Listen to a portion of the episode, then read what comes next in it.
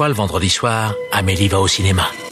Encore Mais il vient deux fois par semaine maintenant celui-là Triste époque pour le cinéma. Vous trouvez ça normal Mais votre cinéma, votre cinéma, moi je trouve ça irrespirable Bah j'en connais un qui va bien rigoler en lisant ça. Eh Daniel, explique-moi, c'est quoi le plan là? Je te demande pardon. Nous ne sommes responsables de rien, nous nous excusons d'avance. Bienvenue dans Pardon le cinéma, l'émission qui fête les 1 an du confinement, avec un retour du confinement à Paris. On n'est pas prêt de revoir une salle de cinéma, mes amours. Bonsoir tout le monde, bonsoir. Bonsoir, bonsoir. Ah Simon, tu as l'air en, en- en- en- plein de joie. J'ai plus plus le mot. Comment ça va? Eh bien, écoute, ça va très bien parce que en cette belle soirée de reconfinement annoncée, j'ai décidé de troquer la bière introductive pour du gin. Bonsoir Clara, comment ça va? J'ai rien à ajouter. Bonsoir Sophie, comment ça va? Ah bah. pff. Et toi Marc, comment ça va? Un an, déjà. C'est la seule fois où c'est à peu près correct. Oh, la seule. Dans cette émission, la joie est dans le cœur des hommes. Enfin, la fin d'une ar- d'une arlésienne trop longue. On vous parle du Snyder Cut de Justice League qui vient de sortir partout dans le monde pour délivrer 4 heures de plaisir. Nous parlerons ensuite de Sacré Sorcière de Robert Zemeckis sorti en direct ou DVD, Blu-ray, VOD par chez nous. En bref, Simon vous parlera de The Dissident, documentaire qui fait débat sur la mort du journaliste Jamal Khashoggi. Et enfin, nous partirons vers le passé afin d'aborder The Devil Rejects de Rob Zombie. Mais d'abord, il est l'heure des actus. La vache, encore ces stupides actualités. Je déteste les actualités. Au cinéma, c'est comme ça et pas autrement. Ha ha Qu'est-ce qu'on passe au cinéma? Je suis pas. Je demandais à la patronne. D'habitude, nous démarrons ces actus en vous remerciant de nous suivre, que ce soit sur les réseaux sociaux avec le compte Twitter at pardon le cinéma, où l'on parle de l'actu du podcast ou de cinéma en général, mais aussi sur les différentes plateformes de podcast. Vous pouvez vous abonner pour ne rater aucun épisode ou bien même le noter sur iTunes avec une jolie critique. Si vous voulez soutenir l'émission, vous le savez, il existe la boutique Pardon le cinéma où vous pouvez retrouver des t-shirts, des swigs, des mugs et des stickers, ce qui nous permet ensuite de pouvoir acheter du glouglou, du miam et aussi d'avoir quelques sous-sous dans notre popoche. Il y a plein de motifs sur la boutique, il y en a par chroniqueur, il y en a pour fêter la mort des salles de cinéma qui sont pas prêtes de rouvrir, je vous l'ai dit. Si vous en achetez, n'hésitez pas à nous partager les photos sur les réseaux sociaux, ce sera un plaisir de partager en story sur Instagram ou de retweeter sur Twitter. Et pour ça, eh ben, c'est très simple, rendez-vous sur la boutique Pardon le cinéma, le lien est en description de ce podcast, mais aussi sur notre compte Twitter. Oh, et peut-être un truc très important à rajouter, c'est que si vous achetez mon t-shirt, 7000 euros seront reversés pour que soit financé le Snyder Cut 2. N'hésitez pas, allez-y. Faites-le maintenant, maintenant, avant C'est qu'on en parle. très très malin de faire ça. Dans l'actualité, comme toute la presse, la télévision et plein de cons l'ont fait avant nous, il est à notre tour de débriefer la cérémonie des Césars qui s'est déroulée la semaine dernière. Alors on a entendu de tout. Certains disent que c'est la pire cérémonie qui a jamais été faite. Roselyne Bachelot, ministre de la Culture, qui s'est ramassée attaque sur attaque pendant la soirée, a déclaré que tout ceci n'aidait guère le cinéma français en termes d'image. Le happening de Corinne Maziero-Nu a permis à toute une sphère politique de faire de la misogynie crasse. Oui, c'est pas très objectif comme édito, mais après tout, quand le Figaro titrait il y a 5 ans qu'un homme nu sur la scène des Molières était un fort signe de courage et qu'une femme nue aujourd'hui, je cite, a dévoilé le piètre spectacle de sa nudité, au point que 10 députés de droite ont saisi le procureur de la République afin qu'elle soit condamnée à un an de prison ferme pour exhibitionnisme. Oui, bref, on vous emmerde. Dans tout ça, on parle très peu de cinéma et notamment des victoires très remarquées de Adieu les cons avec 7 prix remportés dont meilleur film ou meilleur réal ou encore Adolescente de Sébastien Lifshitz qui repart avec plusieurs choses dont meilleur documentaire. Bref, qu'est-ce que vous, parce qu'on a regardé la cérémonie ensemble, qu'est-ce que vous, vous avez retenu des Césars de cette année? Est-ce que c'était vraiment la pire cérémonie qui ait jamais existé On avait un super jeu d'alcool. Oui, c'est vrai. Et donc du du coup, ça peut pas être la pire cérémonie. Celui quand le verre est vide, on boit. non, celui quand le verre est vide, on le remplit. Ah. Parce que boire le verre vide, c'est pas intéressant. Mais c'est pour ça que j'étais pas sous. Du coup, les Césars. Alors moi je vais te dire un truc, euh, j'ai jamais été passionné par les Césars pour une raison toute bête, très subjective et très personnelle. Les cérémonies de récompense ne m'intéressent pas. Je suis pas en train de dire c'est affreux, c'est horrible, il faudrait pas de compétition. Non, pas du tout. C'est ce qui- qu'a dit Albert Dupontel. hein. Non mais mais ce que Enfin, je C'est respecte facile à dire quand on gagne 7 prix. voilà. Bah, après, Non, il, il peut ne pas les accepter. Hein. Oui, pas fait. faux. Non, mais ce que je veux dire, c'est dans mon cas, c'est pas du tout, tu vois, une position genre non, c'est pas bien, non, ça, ça ne m'excite pas, ça m'intéresse pas. En revanche, j'ai trouvé cette cérémonie assez médiocre, mais pas plus que les précédentes. Et, et puis, et puis un truc, je vais te dire, euh, quand je vois la violence qui a été sortie contre cette cérémonie et la nature de la violence qui a été sortie contre cette cérémonie, bah, je m'en sens très solidaire. Très solidaire parce que d'une, comme tu l'as dit, les attaques contre Corinne Maziero ont été d'une dégueulasserie sans nom. Ah, c'est horrible. et vous tous, vous tous qui vous agacez, qui devenez dingue quand vous entendez une Alice Coffin vous mettre à l'amende, rappelez-vous comment vous avez réagi, ou alors, si vous n'avez pas réagi, regardez le type de remarque qui a été envoyé à Maziero, et vraiment c'est délirant. Et puis, un autre un autre truc aussi, si vous voulez, c'est que euh, je, je te coupe juste hein, sur euh, sur Corinne Maziro parce que moi, ça m'a choqué profondément, surtout Tu veux que dire l'interprète du capitaine Marlowe exactement. Puisqu'elle a même plus droit à un nom. Hein. Oui, oui, bah, et puis même le Figaro a balancé des trucs en disant, euh, elle a dévoilé euh, ce qu'on ne voulait pas voir sous la chapka du capitaine Marlowe. Vraiment, c'est c'est dans le, la description de l'article du, du Figaro, c'est c'est Tout horrible. cramé, tout Elle- cramé. Et pour le coup, moi, ce qui me fait beaucoup rire, c'est que en, en soutenant Corinne Maziro, comme euh, j'ai pu le faire sur les réseaux sociaux, j'ai reçu des messages de gens qui disaient euh, oui, mais tu compares ça à ce qui s'est passé sur la scène des Molières il y a, il y a cinq ans. Moi, je trouve les deux nuls. Euh, je trouve que les deux n'avaient aucun intérêt. Ce qui m'étonne beaucoup, c'est qu'il y a cinq ans, pourtant, si tu trouvais que ça n'avait aucun intérêt, tu t'es pas donné la peine de la ramener. Alors que il y a des gens qui diraient oui, mais les Molières, ça fait quand même moins d'exposition que les Césars. Il n'empêche que les Césars, ça a été vu par 1,6 million de téléspectateurs cette année et que les Molières de cette époque-là ont été vus par 1,4 million de téléspectateurs. C'est très mignon comme stat, ça. Oui. Merci Victor d'être allé Mais, mais, mais pour le coup, c'est ça qui me fait rire, c'est qu'on dit euh, oui, les Césars, ça avait plus d'exposition. J'ai surtout l'impression que ceux qui se donnent la peine de commenter les Césars de cette année ne l'ont pas regardé comme d'habitude et se trouvent juste un sujet de conversation pour passer le temps, alors qu'il ferait mieux de se trouver un emploi stable. Absolument. Bah, non, mais- De droit. Absolument. Et puis, et puis, et puis surtout, si tu veux, il y a, y a une volonté, mais alors euh, qui qui n'est pas exclusive euh, aux artistes.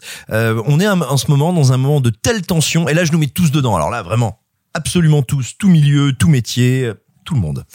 Euh, on est tous dans un tel moment de tension que euh, successivement on est en train de se trouver des cibles, on est en train de se trouver des punching balls. Moi je sais que j'ai été sidéré il y a dix jours d'entendre l'État et plein de médias et plein de médias de gauche, de droite, enfin vraiment hein, de manière généralisée dire ouais euh, les vaccins si c'est la merde c'est parce que les soignants se vaccinent pas. Euh, trois semaines avant c'était encore autre chose. Et là eh ben c'est tout simplement eh ben vous avez vu ces gros bourgeois du cinéma qui viennent se plaindre.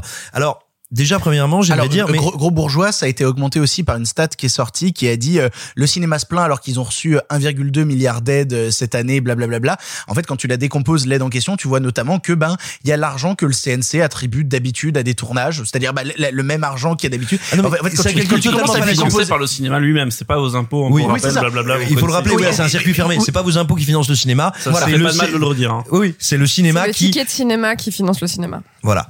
Et non, non, mais C'est c'est un peu plus compliqué que ça, mais en gros, en très gros, c'est ça. bah, en gros, voilà, si vous pensez que c'est vos impôts, bah regardez votre fiche de paye, vous allez être surpris.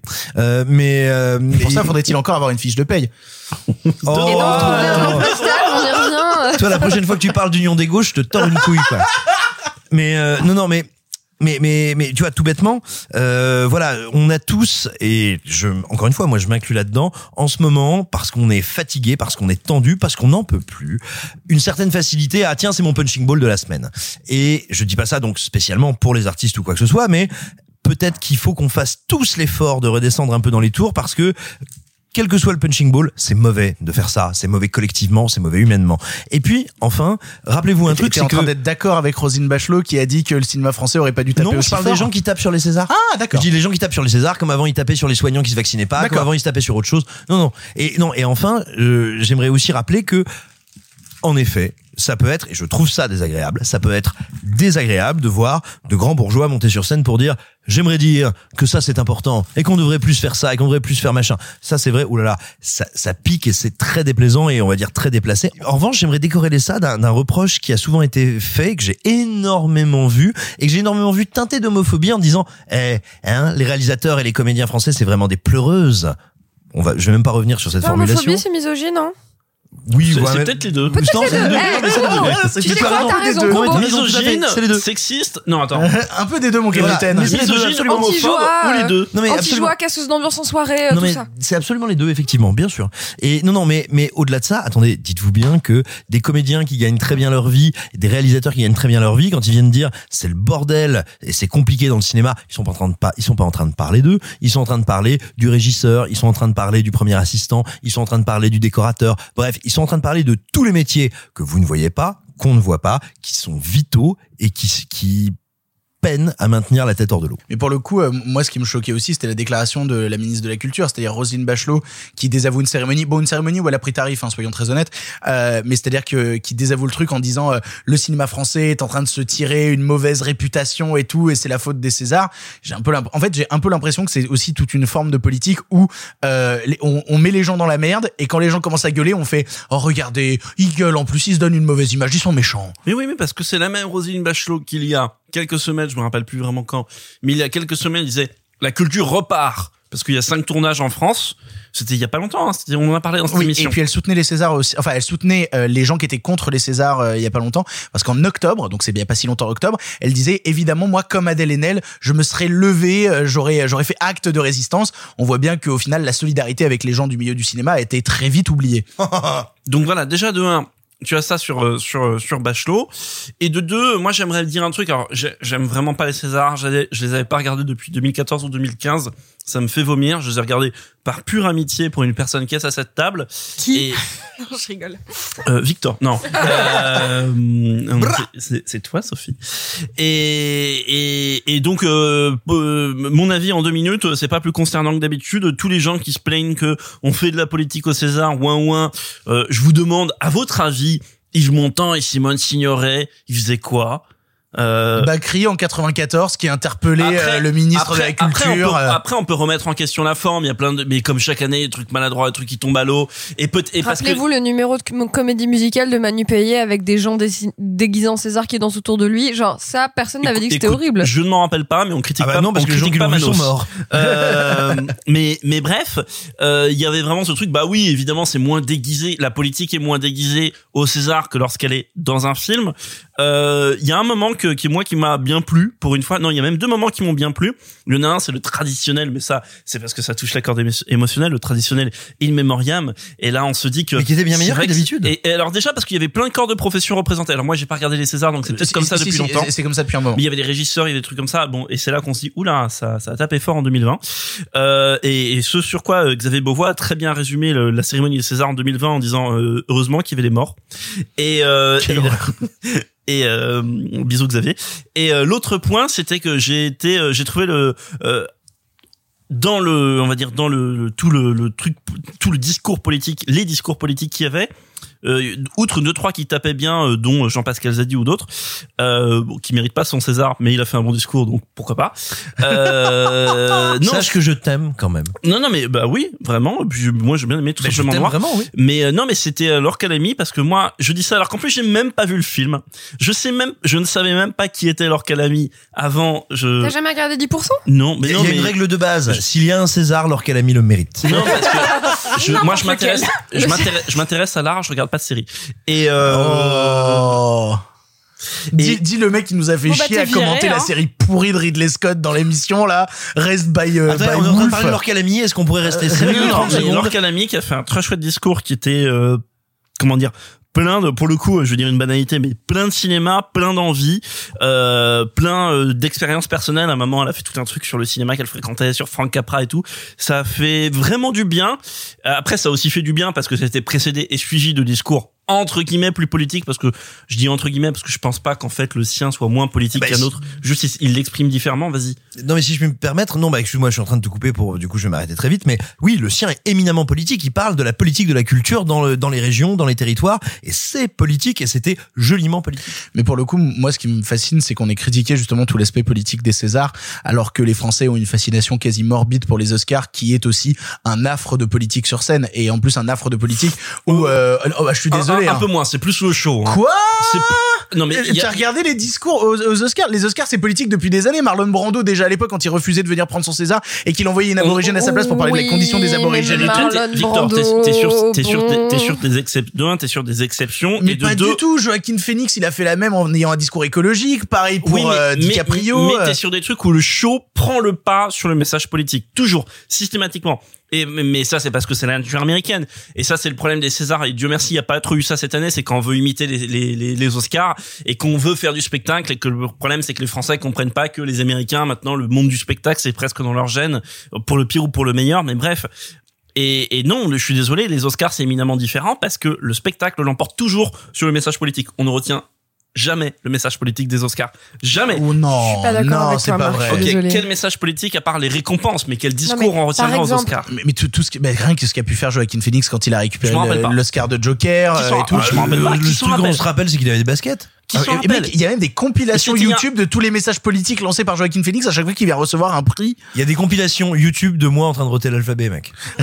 non, c'est pas vrai, c'est pas vrai. Mais, Faites-la, s'il vous mais on va la mettre en ligne bientôt. On y pas- réfléchit très c'est pas ardemment. Viola Davis qui a eu un incroyable discours Si. euh, il y a quelques années. Enfin oui, il y en Mais de a. la il y même manière a- que Meryl Streep aussi, et de la même manière que même quand tu regardes les Golden Globes, Euh, on, on a peu parlé des récompensés, euh, mais je voudrais encore. Ça- euh, en fait, les gens ont oublié de parler de cinéma je, aussi à la je fin. hein. voudrais juste euh, saluer encore le travail de Sébastien Lifshitz et euh, de ses récompenses méritées. Il a été euh, nommé quatre fois, il a eu deux récompenses pour adolescentes et euh, je suis très contente pour Adieu les cons. Pour Je suis un doc, c'est super cool. hein. Il y en a quand même pas beaucoup des docs qui ont des Exactement. prix hors doc. C'est ça, et puis quatre nominations, c'est quand même euh, vraiment intéressant. Ce qui est, ce qui est l'occasion de rappeler, euh, mais ça c'est c'est purement strictement personnel, que moi à titre perso, mais bon la profession veut que ça soit comme ça, mais moi à titre perso, euh, et un jour il faudra peut-être abolir ça, cette idée du documentaire séparé du reste, qui qui incite beaucoup de personnes à voter un documentaire, enfin à ne pas considérer le, vote- le documentaire ou le film d'animation d'ailleurs dans un autre dans une autre catégorie dans un Ou autre genre. Et, et on va pas se mentir je pense que pour beaucoup de votants ça a été jamais envisagé que Adolescent soit vraiment un contender pour le meilleur film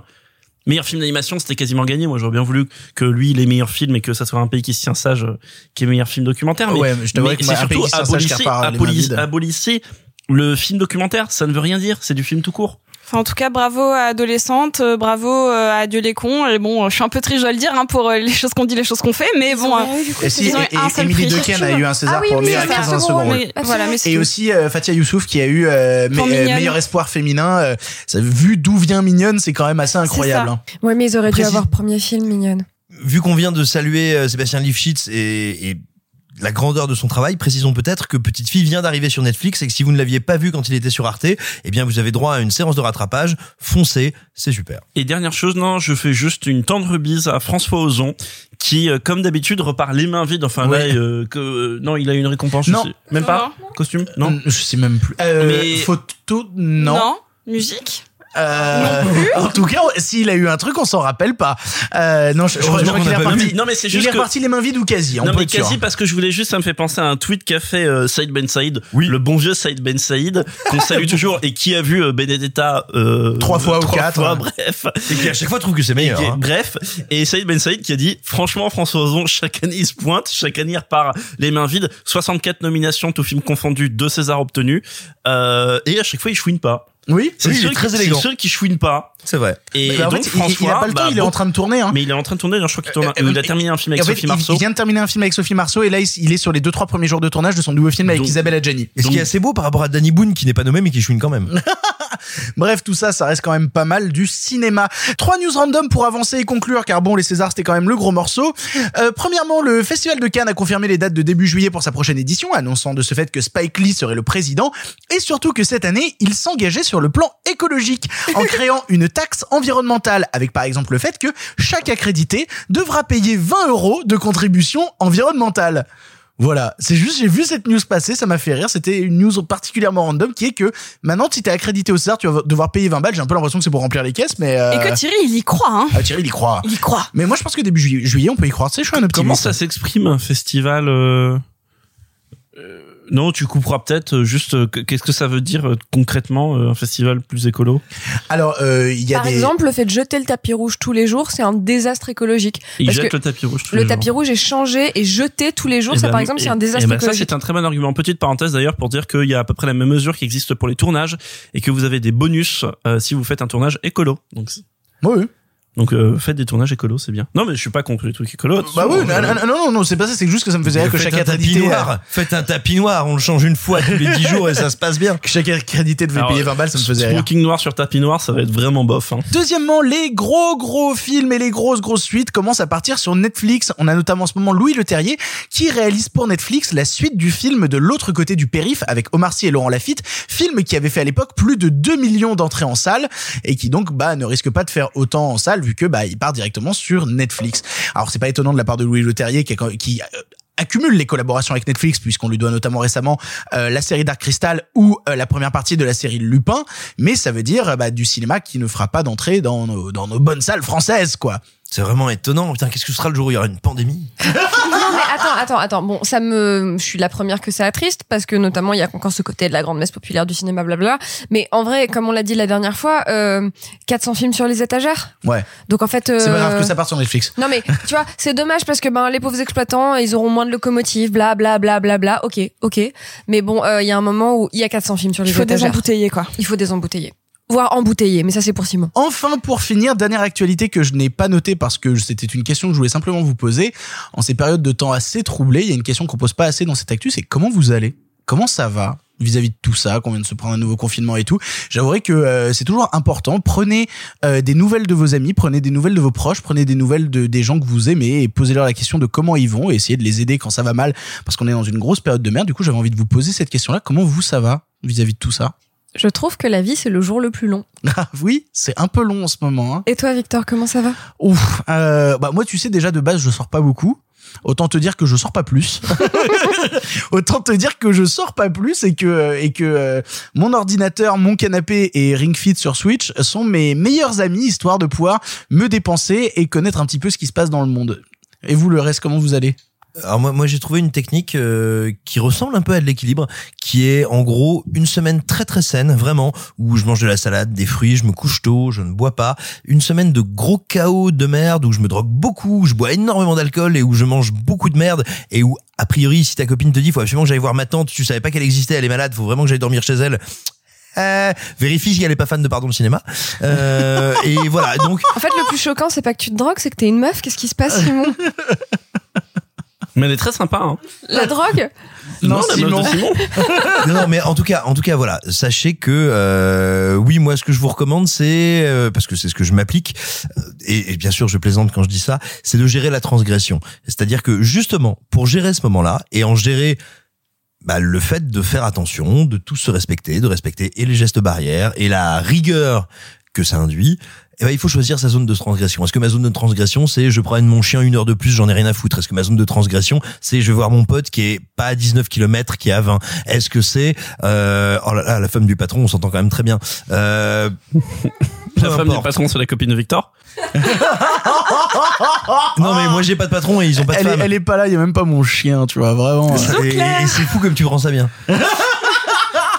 enfin bref, je vous embrasse, les auditeurs, et je vous embrasse aussi vous. Euh, je rappelle que les propos des chroniqueurs n'engagent que eux, qu'il faut consommer quoi que ce soit avec euh, modération et Sauf que si c'est illégal, J'allais la faire bah, ça reste illégal.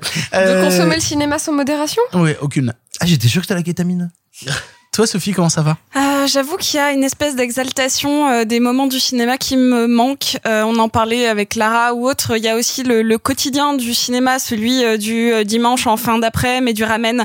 Euh, mais il y a aussi, euh, surtout avec le métier que je faisais, et parce que je dois le mettre au passé, euh, d'assister à des avant-premières, à voir. euh, Attends, toi aussi, tu te conjugues au passé Exactement. Putain, c'est triste. Je Sophia, tu Sophia, nous Sophia.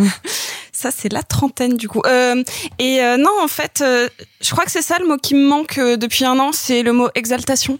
C'est euh, ce petit frisson en plus, ce côté euh, on sort de la routine, c'est avoir des paillettes dans les yeux, que ce soit le dimanche en fin de journée et d'aller juste manger avec des amis et qu'on a vu un truc qui nous a ou révolté ou fait très plaisir ou juste fait passer un bon moment, ou ce moment un peu un peu paillette, un peu sympa de, de voir des gens passionnés, juste la réunion de gens passionnés parce que on a la chance de le faire nous tout le tout le temps, mais de pouvoir en parler, genre ça n'arrivera plus. Le fait de pouvoir parler avec un inconnu une fois que les lumières se rallument, ça m'était arrivé pour Hérédité, euh, je- par exemple, de parler juste avec mon voisin.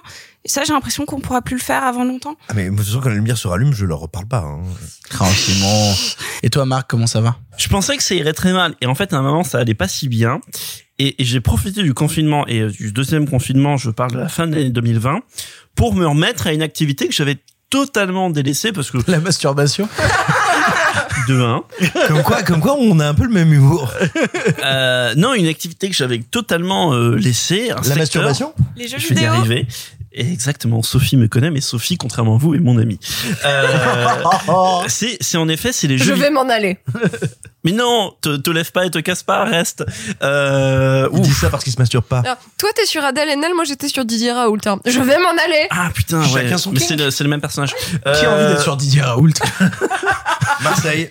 Euh, bref, et parce que je me suis remis aux jeux vidéo fin 2020, parce que je me disais, oula, ça a l'air compliqué ce qui arrive, donc j'ai cassé mon porte-monnaie, je me suis acheté une grosse bécane, et je dis ça parce que je n'avais vraiment pas sérieusement joué depuis vraiment très longtemps, depuis mon adolescence.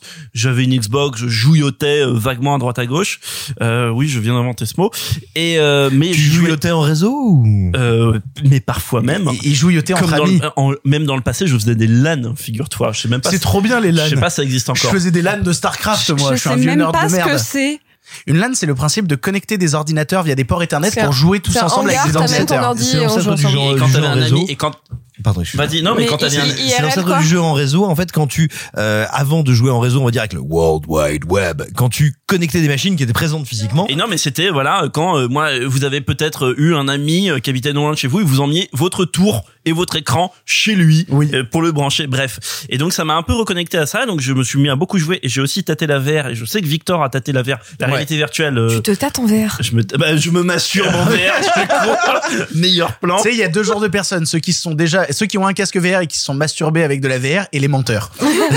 N'hésitez pas à vous connecter à mon code Docteur Maréchal. oh là là. Mais euh, mais bref, tout ça pour dire que bah finalement euh, réponse courte, euh, ça n'allait pas tip top et là ça va un peu mieux. Bref, merci beaucoup de toutes ces réponses. J'espère que vous aussi ça va et j'espère qu'en écoutant ce podcast, vous allez mieux ou moins bien. En tout cas, c'est pas notre faute. On va enchaîner maintenant sur les films du présent car il y a des gros morceaux et notamment un gros morceau de 4 heures. On attaque tout de suite le Snyder's Cut Justice League. He's never fought us united. It's time to stand.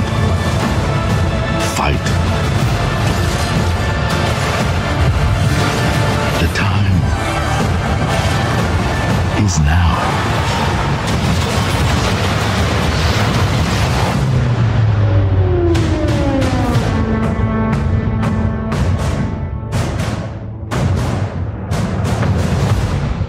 Snyder's Cut Justice League est enfin sorti par chez nous, version remontée et allongée du Justice League de Joss Whedon de 2017, selon la véritable vision de son réalisateur d'origine Zack Snyder, et ce pour une durée de 4 heures. Ici, pas de nouveauté sur la trame de fond. Il est toujours question de Batman qui, après la mort de Superman, essaye de monter une team de personnes avec des habilités spéciales, dont Flash, Cyborg, Wonder Woman ou Aquaman, afin d'aller taper sur la tronche de Steppenwolf, disciple du très vilain Darkseid. Alors, est-ce que ça valait tout ce tintouin et cette mobilisation des fans? Est-ce que le Snyder Cut, c'est vachement mieux que le film original Ici, euh, certaines personnes sont divisées, et une fois n'est pas coutume, c'est moi qui vais commencer, parce que, je l'ai répété dans, pendant plusieurs émissions, je suis un immense fan du travail de, de Zack Snyder. Et ce depuis longtemps, euh, je l'ai toujours dit, je trouve qu'il fait mes films fascistes préférés. Euh, histoire On est de... tous d'accord. Histoire de commencer en disant des trucs qui vont pas plaire à des gens. C'est le meilleur Euh, simulateur de droite. Oh là là, quelle horreur.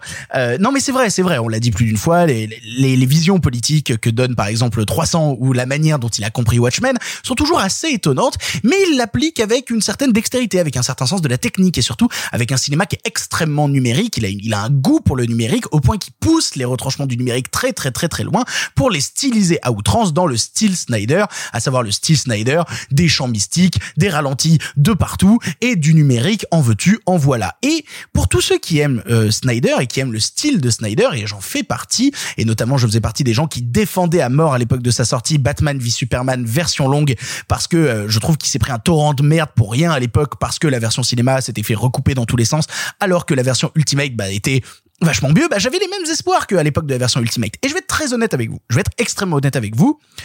Je trouve que Batman vs Superman Ultimate Edition reste la meilleure chose que Zack Snyder a fait dans le DC Universe. Je trouve vraiment que c'est son meilleur truc. C'est-à-dire que je trouve que c'est même au-dessus du Snyder euh, du Snyder Cut de Justice League. Est-ce que pour autant ça veut dire que Justice League est pas bon? Non. J'ai passé un très bon moment devant le Justice League de Zack Snyder. Et ce pour plusieurs raisons. Déjà parce que euh, la possibilité de voir un auteur développer pleinement son style et pouvoir pleinement donner tout ce qu'il a à donner vis-à-vis d'une œuvre qui a une forte symbolique pour lui parce qu'il l'a abandonné après le décès de sa fille de 17 ans qui s'est suicidée, Deborah, euh, non pas Deborah Snyder, c'est sa femme, mon dieu, quelle Autumn, horreur. Autumn. Au- Autumn Snyder, exactement. Le film se terminant d'ailleurs par un, par un euh, fin automne, donc euh, on sent que le film lui est dédié. Et c'est pas pour rien, parce que mine de rien, le Justice League de Zack Snyder, c'est un film qui parle de décès, c'est un film qui parle de mort, c'est un film qui parle de parentalité. Et ça se voit notamment dans le fait qu'à l'époque, euh, Joss Whedon et les exécutifs de Warner avaient, pour des questions de racisme qu'on vous laissera chercher sur Internet, coupé énormément de choses qu'impliquait le personnage noir de Cyborg. Oui, c'est vrai, oui, c'est Ah, vrai. enfin c'est non, vrai. alors attention. non, pour être, non, juste pour contextualiser. Ce sont les accusations que porte Ray Fisher. Oui. Il dit que ce qui a motivé le fait que son personnage soit coupé, c'est le fait de ne pas vouloir, de la part de la production et du réalisateur, avoir un personnage de noir révolté Et donc il dit c'est du je racisme. crois, que- je crois que c'était même plus vulgaire que ça. Je crois, je crois que c'était euh, les exécutifs de Warner We qui don't voulaient pas want voir an un noir angry black pleurer à man. l'écran. hein. Non, we don't want an angry black man. C'est ça les propos. Ça reste horrible. Ah non, je dis pas Euh, le contraire, non, c'était juste pour, non, mais pour ceux qui nous écouteraient, qui ne seraient pas au courant, pour Oui, carrément, contextualiser. carrément. Mais là, du coup, on a un personnage de cyborg bah, qui est développé. On a un personnage de cyborg qui a une backstory, qui a une relation avec son père qui est importante. Et je comprends que mine de rien pour Zack Snyder, Qui a une story avoir tout court, hein. c'est ça, avoir une thématique de euh, parentalité dans un film qui a été à un moment troublé dans sa production pour des causes de soucis avec euh, bah, bah, bah, avec le décès de sa fille, quoi. Euh, évidemment que ça a une symbolique très forte vis-à-vis de lui. A une symbolique aussi très forte pour les fans du, de, de DC Comics parce que quand ils voient Steppenwolf débarquer, ils savent à quel point Steppenwolf c'est avant tout un émissaire, de- un émissaire de Darkseid et que avoir Steppenwolf sans Darkseid et faire de ce que Steppenwolf avait, bah, ce que Joss Whedon avait fait, c'était une horreur. C'était une horreur pas possible. Et là, on a enfin Darkseid qui revient. On a des scènes d'action qui sont mieux montées. On a des scènes d'action qui sont volontairement mieux montées où euh, il laisse plus de temps à l'action de vivre à l'écran. C'est pas surcuté. Il laisse du temps de construire bah, de la manière en fait qu'il a en termes de réalisation euh, Zack Snyder de vouloir constamment iconiser ses personnages, iconiser l'action. Il y a une démarche d'iconisation de tous. Et si bien que ça peut être parfois assez épuisant pour des gens qui aiment pas trop ça parce que bah, tout est tellement iconisé que au bout d'un moment euh, c'est un peu lourd. C'est d'autant plus lourd sur 4 heures. Je vais y revenir. Il n'empêche que voilà, le style Zack Snyder se déploie pleinement, pleinement sur plein d'aspects, pleinement notamment quand il commence à te faire une scène où Aquaman part sous l'eau et que t'as les gens du village qui commencent à chanter des chants un peu mystiques autour, des trucs un peu ésotériques. Évidemment, c'est du pur Snyder. Des ralentis dans tous les sens qui permettent de dilater l'action et de, lui permettre de vivre avec une photographie qui, qui tend plus vers le noir et blanc que vers la couleur. Et d'ailleurs, il y a une version noir et blanc qui sortira très bientôt que j'ai assez hâte de voir parce que sur le travail colorimétrique, ça peut être passionnant. Oui, c'est du pur Zack Snyder et sur la manière qu'il a aussi bah, de faire une sorte d'humour pince sans rire, c'est-à-dire que c'est pas l'humour euh, avec des, gros chevaux dans tous les sens euh, euh, comme l'a pu le faire Joss Whedon où il avait rajouté des blagues sur euh, Flash qui a envie de faire un brunch ou sur euh, euh, Batman qui est tombé par terre et qui fait ouïe, j'ai mal. Non, là on est sur un humour qui est plus réduit, qui est plus en retrait et qui en même temps qui vient par petites doses être intéressant. Alors oui, évidemment, le film dure 4 heures, il y aura toujours des choses à redire. Il y aura toujours des choses à redire sur le Justice League de Zack Snyder parce que bah, bah ça, ça dure 4 heures et c'est un film malade. C'est un film qui revient des enfers, c'est un film qui revient de 4 ans de troubles et de troubles à la fois personnels pour son réalisateur, mais de troubles de production dans le circuit hollywoodien. Donc évidemment qu'il y aura des choses à redire et il y aura des choses parfois peut-être de mauvais goût parce que c'est Zack Snyder. Donc quand il y a une scène où Flash décide d'attraper une saucisse à la volée au ralenti, évidemment qu'on a envie de rigoler. Et que sa meuf vole au milieu des saucisses. Ouais, exactement. Tu vois, c'est pas très malin. C'est pas très malin. C'est pas très fin. Mais Je là- connais des meufs qui volent au milieu des saucisses. Ben, dis donc. Ce que je veux dire par là, c'est que euh, Zack Snyder n'est pas non plus connu pour une franche subtilité dans son cinéma, et on ne peut pas dire non plus que Justice League Snyder Cut soit d'une franche subtilité. C'est pas le cas. Le film est pas subtil du tout, à aucun moment. Pour autant, je pense que c'est un film qui s'adresse avant tout aux gens qui ont cru. Mine de rien, Batman dans le film le répète plusieurs fois. J'ai l'espoir. J'ai l'espoir et de la foi. Oui, j'ai- voilà, la foi. j'ai la foi, tu vois. J'ai la foi, c'est littéralement le terme de foi. Et les fans de Zack Snyder qui ont réclamé la venue de ce Justice League par Snyder, ben ils avaient la foi aussi. Ils y ont cru pendant très longtemps. Ils y ont cru quand Zack Snyder balançait des images, des copies du, du Snyder Cut en disant cette version existe. Ils ont eu la foi. Ils ont eu envie de se battre. Ils ont eu envie de, de croire en ce film. Et le film est sorti. Et ce film, il est pour eux. C'est un cadeau pour eux. Alors évidemment, en termes de cinéma, on pourra le remettre en question sur plein d'aspects que je comprendrai très bien. Et je pense qu'un un, type, euh, un type malpropre là au bout de la table ne tardera pas à le faire. Euh, il n'empêche que si vous êtes fan de Snyder, si vous êtes fan de DC Comics, si vous êtes fan du DCU et si vous aussi vous avez eu la foi, la foi dans un film meilleur que celui qu'on vous avait donné en 2017, ce film est pour vous. Et, et c'est un cadeau. Et dans ces périodes de troubles intenses, on en manque parfois de cadeaux et de petites doses de bonheur. Et je vous avoue que moi j'ai eu la foi, j'ai eu envie de le voir et je suis ravi de ce que j'ai vu. C'est vraiment pas le meilleur film de l'année et en 4 heures, il y a forcément des problèmes. Mais à vrai dire, à l'heure actuelle, euh, j'en ai un peu rien à foutre et je prends vraiment mon pied sur tous les caméos. Et les petits trucs en plus, notamment genre, oh, on va retourner un épilogue avec le Joker qui sert absolument à rien. Euh, je m'en fiche un peu. Je m'en fiche un peu parce que le plaisir prend le pas sur le reste. Toi aussi, Clara, je crois, que- je crois que t'as pas mal aimé euh, le Snyder Cut. Écoute, il y a les gens qui ont la foi. Et puis il y a les gens qui ont le foie comme Simon. Ah, ça viendra après. Ah bah moi on vient de m'en greffer un nouveau, je veux dire que je l'ai là. Il est prêt, il est parti, il est Up, bien. up and ready pour le deuxième, le troisième confinement. Troisième. Le troisième. Euh, je suis bien contente que deux fois de suite, Zack Snyder ait dit, je vous jure, mon film en vrai il est bien, et que deux fois de suite il ait eu raison. Oui. euh, il y avait vraiment ce truc où tu vois tout le monde, enfin pas tout le monde, mais une frange du public avait la foi et une frange du public était à dire oui allez euh, rentre chez toi Zach, euh, c'est bon là, prends des vacances, tout va bien. Et ben deux fois de suite, euh, il a vraiment eu raison en fait de s'accrocher et de dire mon film de 14 heures. Attends, et ça avait déjà été la même avec euh, Watchmen? Oui. Où tu vois, il avait déjà dit le montage long c'est ma vraie version et c'est mieux et c'était le cas. mais Oui. même avec l'armée des morts, alors où il n'y avait pas eu de débat parce que le film avait été apprécié dès le début, mais la version longue de Zack Snyder, qui fait 20 minutes de plus, est déjà bien meilleure. Il a toujours travaillé avec des versions amphigouriques qui, jusqu'à présent, ont toujours été meilleures. Amphigourique C'est un vrai mot? Oui. Amphigou- Amphigourique ça veut dire très long? Dis-le dans une phrase. Ça veut dire très beaucoup. Amphigourique. Euh, on, on dirait, tu sais, quelqu'un qui a du mal à marcher. Ouais, il est euh, je- On dirait T'inquiète pas, hein. t'inquiète pas que dans deux heures, je serai amphigourique. Donc, je suis contente de voir que, encore une fois, je, surtout pas. Je suis contente de voir qu'encore une fois, Zack Snyder avait raison. Voilà. Qui nous a dit, je vous jure, en fait, mon film, il est bien, et donc il avait raison. Euh, j'ai adoré. J'ai vraiment, vraiment, vraiment, vraiment adoré le Snyder Cut. Je vous avoue que je suis pas une amatrice des films interminables. Euh, notamment, je suis la première à râler quand euh, sur une émission, on a quatre films de deux heures et demie. Et ben là, pourtant, les quatre heures, vraiment, je les ai pas vus passer, quatre heures une. Je trouve qu'on les voit pas passer parce que, parce que c'est une odyssée. En fait, le euh, Snyder Cut de Justice League est vraiment se vit comme une odyssée. En fait, le temps est long.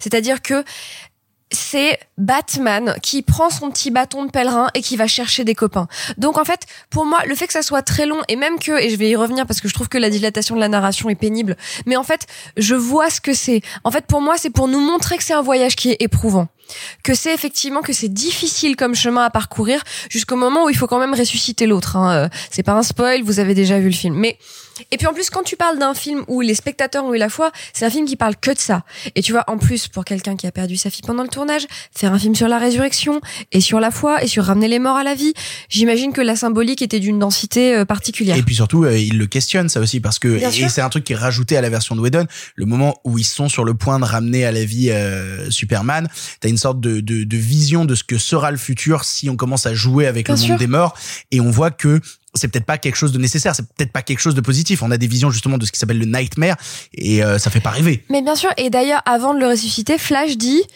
Bon allez, euh, c'est maintenant qu'il faut enfreindre la règle. Donc tu vois, C'est c'est-à-dire que c'est posé comme une règle. Bref, je vais pas m'étendre parce que j'ai rien de passionnant à dire outre que ah, vraiment si vous aimez ce genre de truc là, il faut il faut vous fader les 4 heures et justement le fait que ça soit lent. Ah oui, j'avais dit que je revenais sur la dilatation de la narration. Euh, il y a vraiment des actions qui sont surétirées comme souvent dans le cinéma de Zack Snyder et on peut faire une blague du coup sur le fait que à vitesse normale en fait le film il fait une heure et demie. Mais euh, voilà. 25 minutes. Au moins, comme toi, Simon.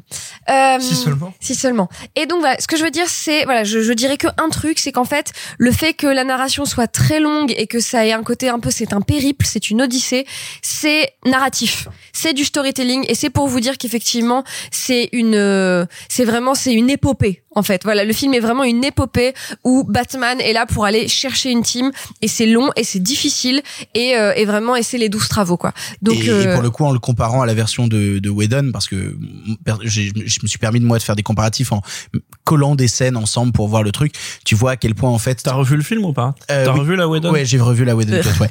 Euh, en fait, j'ai revu la Whedon Cut en synchronisant des scènes avec euh, la Snyder Cut, et je me suis rendu compte d'à quel point, en fait, euh, ce que le message que veut faire passer Snyder ne peut pas passer dans un format d'une heure 45 En fait, c'est pas possible. C'est pas possible, et ça cut des trucs, ça cut des plans, et surtout ça rajoute des saloperies dans tous les sens. ça rajoute vraiment des plans vilains. hein. Bah, non, non, mais et puis surtout des choses qui servent à rien. Par exemple, Flash quand il rentre la première fois chez lui et que Batman l'attend pour le récupérer, euh, dans la version euh, de Snyder, bah il rentre et il y a Batman. Dans la version euh, de Whedon, vu que c'est un vieux nerd de merde Flash, et ben sur tous les écrans, il y a de la K-pop et ça joue de la K-pop en fond parce que bah vu que c'est un vieux nerd et bah il écoute de la K-pop et c'est rigolo Ah. et c'est plein de petits détails comme ça qui font que ça alourdit le récit et que tu te dis bah ouais en fait Whedon n'avait rien compris au propos de Snyder et c'est triste Whedon, il a voulu être plus pop, là où Slider est pas un réalisateur pop. Ah, il c'est pas un réalisateur pop hein. Attendez, ceci dit, Whedon Bah non. a quand même dû faire un truc qui est pas évident, c'est de faire un film avec un film déjà fait et de faire des reshoots. Euh, c'est loin de moi l'idée de dire que ce qu'il a fait est génial parce que c'est très mauvais, mais euh, Il ne faut pas considérer le film de 2017 comme le film de Whedon. C'est le film dont Whedon a été le chirurgien. J'entends, mais alors juste en tout cas, et pour finir après, moi j'ai terminé de parler. Vraiment, Zack Snyder, il a raison quand il vous dit mon film c'était pas celui-là, mon film c'est le nouveau là. Donc vraiment, faites-lui confiance, croyez-le. Qu'on aime ou qu'on n'aime pas, c'est un film de Snyder, contrairement à la version qu'on a eue en 2017. C'est un film différent, c'est ça que tu voudrais dire. Bah oui, c'est alors en tout cas, même Non, si ça donc- garde la même trame, même le propos de fond n'est pas le même, Par rapport à des débats qu'on avait eu quand il y avait eu l'annonce de la, j'ai pas vu le film, hein, euh, mais juste euh, par rapport à des débats qu'on avait eu quand il y avait eu l'annonce de ce truc-là, c'est pas une question de version longue comme sur Ouh. Batman versus parce Pas du fond si tu détestes va avoir. si tu détestes vraiment Batman versus Superman à un moment comme moi il y a très peu de chances quand même que tu aimes la version longue euh, je, je suis pas d'accord Non, mais si, non, non, mais attends, il a raison. Moi, Batman v Parce Superman, j'étais frustré les- les versions par la longues- version courte et c'est une vraie version les, les longue. versions longues, ça existe depuis très très longtemps, depuis la nuit des temps. Et des films qui sont totalement un autre film au montage, il y en a quelques-uns dans l'histoire du cinéma, c'est arrivé, mais je compte sur les doigts d'une main. Bah, Donc là, là- cas, là- ça raconte pas du là, tout la même chose. c'est- pas le même film. Ah, c'est- Alors- pas le même propos Ah de bah, alors, ce qui est très intéressant, mais on y viendra après. Mais, mais, mais, justement, mais, mais vas-y euh, euh, parce qu'il nous faut un peu de négativité là-dedans. hein. Et Je vais juste pour euh, parce que j'ai une petite Sophie un peu mignonne. Euh, c'est la deuxième fois que Warner sort une euh, une director's cut complètement différente parce qu'un autre réalisateur est passé tuer. C'était Superman 2 parce que le premier réal euh, c'était je l'ai Richard- marqué Richard Richard, Donner. Et euh, qui a été remplacé par Richard Lester et c'est l'actrice Margot euh, Kidder qui avait dit en interview genre bah en fait il y a une version une autre version qui existe donc c'est la deuxième fois que Warner sort une une director's cut et sur un truc avec Superman. et sur un truc avec Superman. et sur la pression des fans et- aussi. hein. et- et- et sur Superman 2, petite parenthèse, euh, voyez la fameuse Donner Cut de 2006 ou Elle est 2007, superbe. Elle est superbe. euh, ce qui est vraiment une super version. hein. Oui, oui, carrément. Un- Mais- un- mais- construite, mais- un mais- complète, Mais, mais qui euh. me donne aussi, bah oui, mais qui me donne en fait le même sentiment que le Snyder Cut, à savoir qu'on garde une trame qui est Non, similaire. parce qu'elle reste pas finie. Ah non, pas du tout. Je sais pas si tu l'as vu le Donner Cut. Non, je l'ai pas vu, je l'ai pas vu. Ça reste un film pas fini. D'accord. Mais c'est ça qui est assez touchant. C'est un film assemblé et pas terminé. de ce que tu dis de la Justice League, ça reste un film à peu près fini. Bah, c'est un film qui où il a eu les moyens de le finir, disons. Et euh, et, et le finir de cette manière-là, forcément, ça laisse quelques séquelles. Et je sais que ça plaira pas à des gens, évidemment, évidemment. Donc, pour tous ceux qui n'ont pas aimé la Snyder Cut, voilà 5 minutes de haine offert par Simon Rio. Bonjour. Je serai votre euh, ministère, votre euh, prêcheur de la détestation. Non, non, plus sérieusement, euh, juste pour parce qu'il est toujours important de dire d'où on parle. Moi, en ce qui me concerne, je suis pas du tout un détestateur ou un contempteur de Zack Snyder. Au contraire, euh, très sincèrement, j'aime à peu près tous ces films. Il y en a que j'aime plus ou moins, mais voilà, il y en a aucun dont je me dis, ah mon dieu, quelle horreur. Je pense que Man of Steel est un des films de super-héros les plus intéressants, sinon, sinon un des plus intéressants plastiquement de ces 20 dernières années. Je trouve Euh, que Watchmen BV aussi. Euh, non. Euh, Quel enculé. euh, non, non, non, non, attention. j'aime Watchmen et j'y prends beaucoup de plaisir, mais on va dire Watchmen pour moi est tellement dépendant de sa version euh, papier qu'il m'intéresse moins. Je prends beaucoup de plaisir à le voir, dire, mais je il me passionne, il m'excite moins. Là où pour moi, Man of Steel et, BV et BVS sont de très très grands films, euh, extrêmement intéressants, passionnants. Et tout simplement, quand bien même j'ai été très vocal sur le fait que la promotion, et je parle spécifiquement de la promotion du Snyder Cut, m'agaçait, je la trouvais un peu grotesque. Moi, ça a été en- super lourd. On a eu 26 Oui, milliards voilà. de trailers. euh, Voilà, ça a été, oui. Même, puis- même- pour moi qui suis et- fan du gars, c'était insupportable. C'est ça. Non mais voilà. Non mais ce que je veux dire, c'est à tous ceux qui nous entendraient et qui se diraient ouais, enfin il a tapé sur tous les trailers. Ouais, je trouve les trailers, dé- les trailers dégueulasses. C'est pas parce que je trouve un trailer dégueulasse que je suis pas curieux de voir un film. Et, et très concrètement, ayant à chaque fois que j'ai vu une version longue d'un de ses travaux, constaté que je la trouvais quand même c'était un film qui m'intéressait pas spécialement. J'ai constaté que je la trouvais plus forte, plus intéressante, plus puissante, etc. J'étais éminemment curieux de de rencontrer ce film. Et ben pour moi le Snyder Cut c'est un exemple de cinéma dégénéré et je vais essayer d'expliquer pourquoi. Euh, Il y, a, y, a, y a à peu près un an, enfin un peu plus d'un an d'ailleurs maintenant, euh, quand on se demandait si un jour aurait lieu le Snyder Cut, je disais oh bah je pense que le Snyder Cut arrivera jamais. Puis là est arrivé HBO Max donc ça a forcément changé l'équation. Mais en revanche un truc que je disais c'est attendez rappelez-vous quelque chose, c'est que Snyder a commencé à bosser, BVS est sorti, on lui a demandé de réécrire, il a tourné, on lui a demandé de retourner et donc ce qu'on appelle le Snyder Cut c'est déjà quelque chose qui a été modifié, contrôlé, transformé par le studio. Et à mon sens, c'est un des nombreux problèmes du film. Et le deuxième problème du film, c'est que de par la situation dans laquelle on se retrouve en termes de communication aujourd'hui, on lui dit tout d'un coup, ah vas-y, fais ce que tu veux avec ce matos qui n'était pas tout à fait le tien au début. Et donc on se retrouve avec d'un côté un film qui, d'un point de vue narratif, est complètement mort, mais décédé. C'est-à-dire qu'on en est à un point où euh, les personnages n'évoluent que par le dialogue. Littéralement, Aquaman, le type qui ne veut pas rejoindre l'équipe, on lui dit "Et tu sais, euh, en fait, la mère, elle t'a pas abandonné, elle voulait te sauver. Et puis, si elle était vivante, elle irait se battre avec les copains." Et là, il fait genre "Ah bah du coup, je vais me battre avec mes copains." C'est-à-dire que tu fais, c'est génial. Tu fais des super héros, tu fais des super héros qui sont des quasi Il ramasse des divinités. trucs sur la gueule en même temps. hein. Tu me fais des super-héros qui sont des quasi-divinités. Ce qui les motive, ce sont des phrases de dialogue parce que tu es incapable de mettre en scène l'action. Ah non, Et justement, là, on arrive. voit le cut de Whedon, c'est encore pire. Le cut de Whedon, les dialogues entre Cyborg et son père, c'est vraiment que du dialogue, c'est vraiment que du euh, oui, euh, moi l'accident avec ta mère, ça m'a rendu très triste et tout, alors que Et tu crois, et tu crois que, attends, et tu crois que dans, montre. attends, dans ce nouveau cut où ils nous ont dit, attends, non, attends, je vais pas tout de suite aller dans le détail. Je veux aller dans le général d'abord. Et, et là, moi, j'ai un problème monstrueux de mise en scène. C'est-à-dire que si tu veux, euh, Snyder arrive à un moment d'hyperinflation de sa mise en scène où littéralement chaque action qui l'intéresse, c'est-à-dire à peu près 96% du film, est au ralenti et plein écran. Et donc, à partir de ce moment-là, littéralement, il n'y a plus rien qui est mis en avant. C'est-à-dire quand tu filmes ton placement de produit Gillette de la même manière que ton climax, Oh. tu me dis, bah si, au ralenti, ultra composé, tu me dis, il se passe rien. Et là, on a même une, une conséquence terrible, terrible. C'est quand tu filmes tous tes super-héros au ralenti.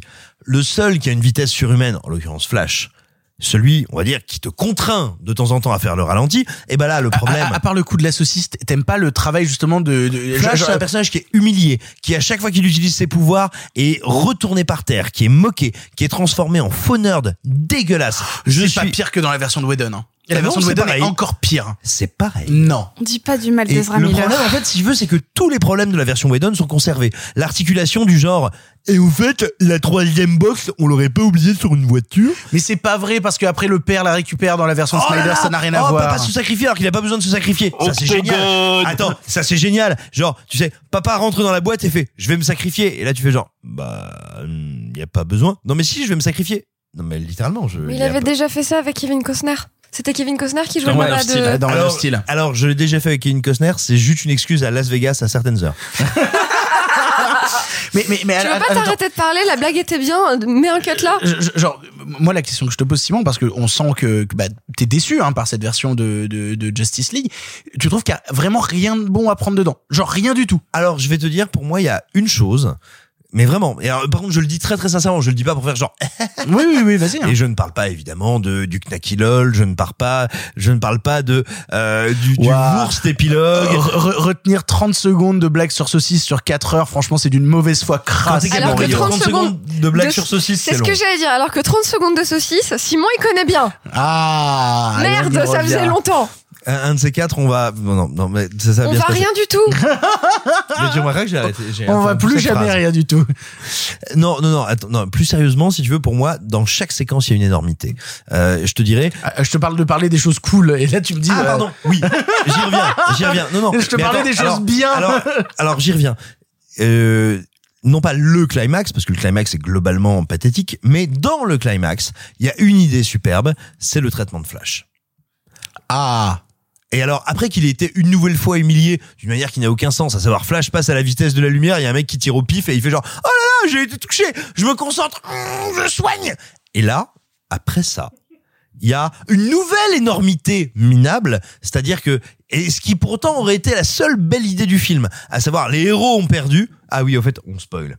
Les héros ont perdu et donc là, voilà, le le c'est le Unity, c'est le Unity, c'est les Motherbox qui se rassemblent et c'est terrible, tu vois là, le monde va être écorché dans les flammes. C'est le seul moment du film où il y avait besoin d'un ralenti. Le seul moment du film où il y avait besoin de dire genre oh mon dieu, on a perdu. Donc là, évidemment, t'as pas de ralenti parce qu'il a pas compris comment faire son film, parce qu'il est plus là, parce qu'il est déjà parti.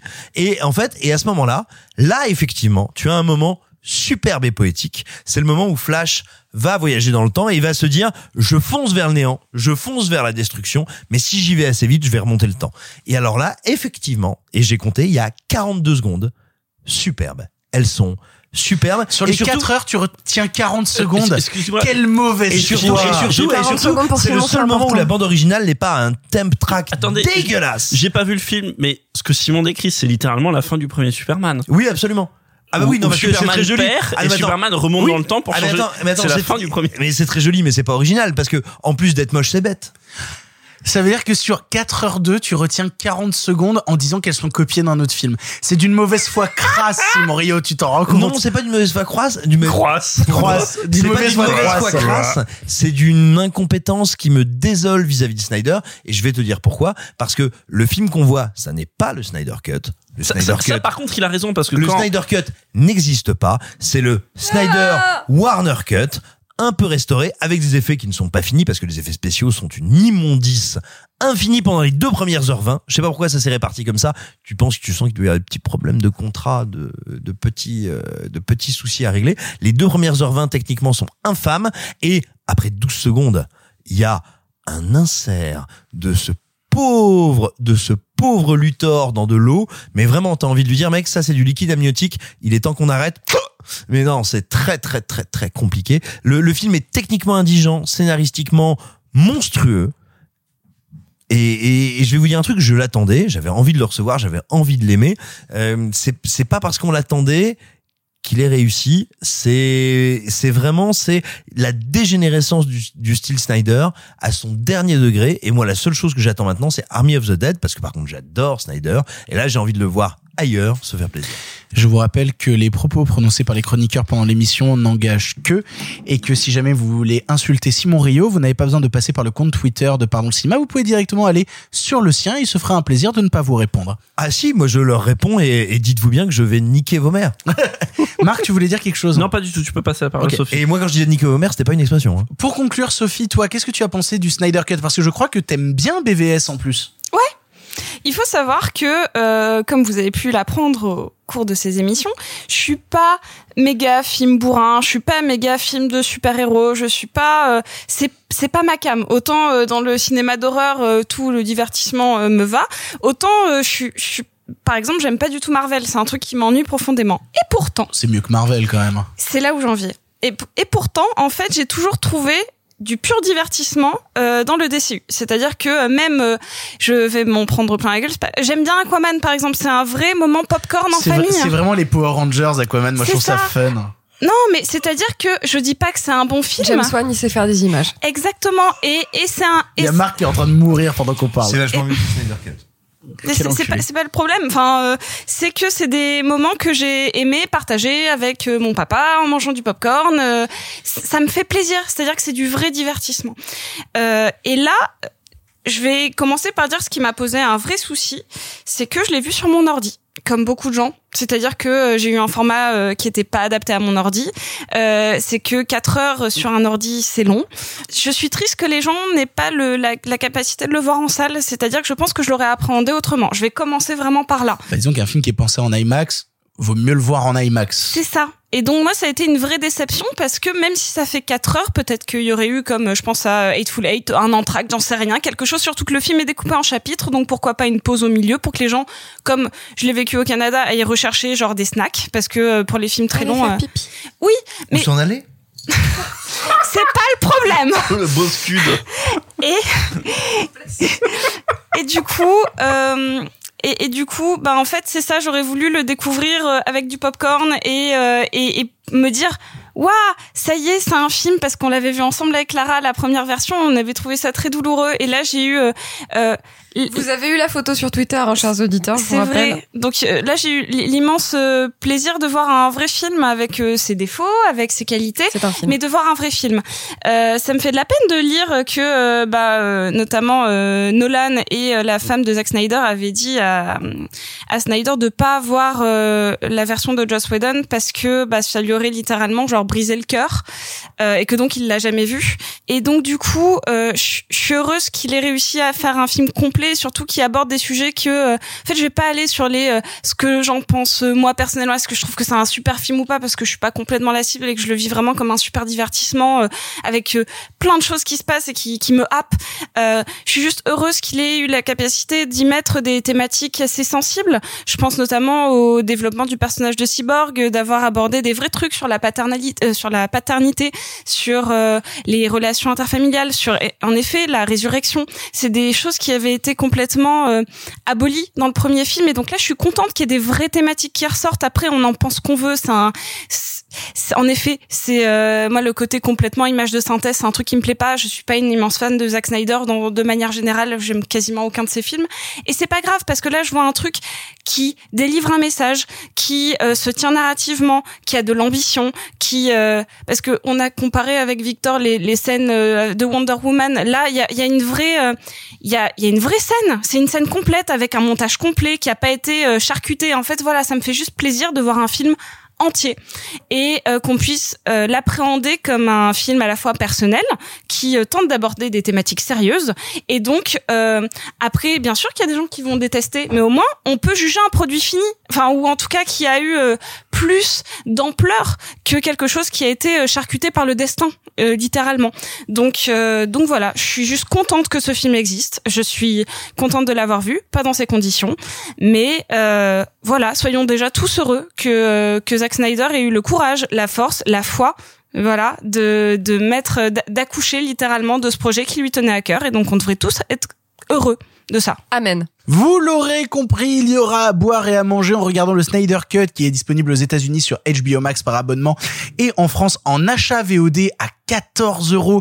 C'est beaucoup trop au cher. prix à la minute Bah, tu bah, sais. bah, oui, oui, mais ce que je veux dire par là, c'est que en fait, d'habitude, quand ils sortent des films Je en sais, VOD, ils les sortent à la fois à l'achat et en location. Et là, ils le sortent d'abord à l'achat. Et la location n'arrivera que dans 15 jours. Ce que je trouve un peu stupide parce que je pense que ça va favoriser une certaine partie du téléchargement illégal, ce qui est pas très très malin. Ce qui est pas très très malin. Et maintenant, release the Cut. putain d'ailleurs le Ah non, moi je dirais finish de Snyder Cut. Euh, release the Snyder Cut est le hashtag le plus utilisé genre au monde pour un film en fait il y a jamais eu autant de hashtags pour un film plus que rend l'argent Ah, pour un film. certainement Nous vous laisserons le regarder pour vous faire un avis. Nous allons passer au deuxième film du présent, un film qui euh, lui aussi est sorti sur HBO Max à un moment. C'est Full Warner aujourd'hui et nous parlons maintenant de Sacrée Sorcière. Come on, we gotta stop them. We'll never let you get away with your filthy, evil plot. Who's gonna stop me? Yum! Doesn't matter who you are or what you look like, so long as somebody loves you. You wouldn't happen to be carrying around a mouse on your person, now would you? A mouse. Mm-hmm. Why on earth would I be carrying around a mouse?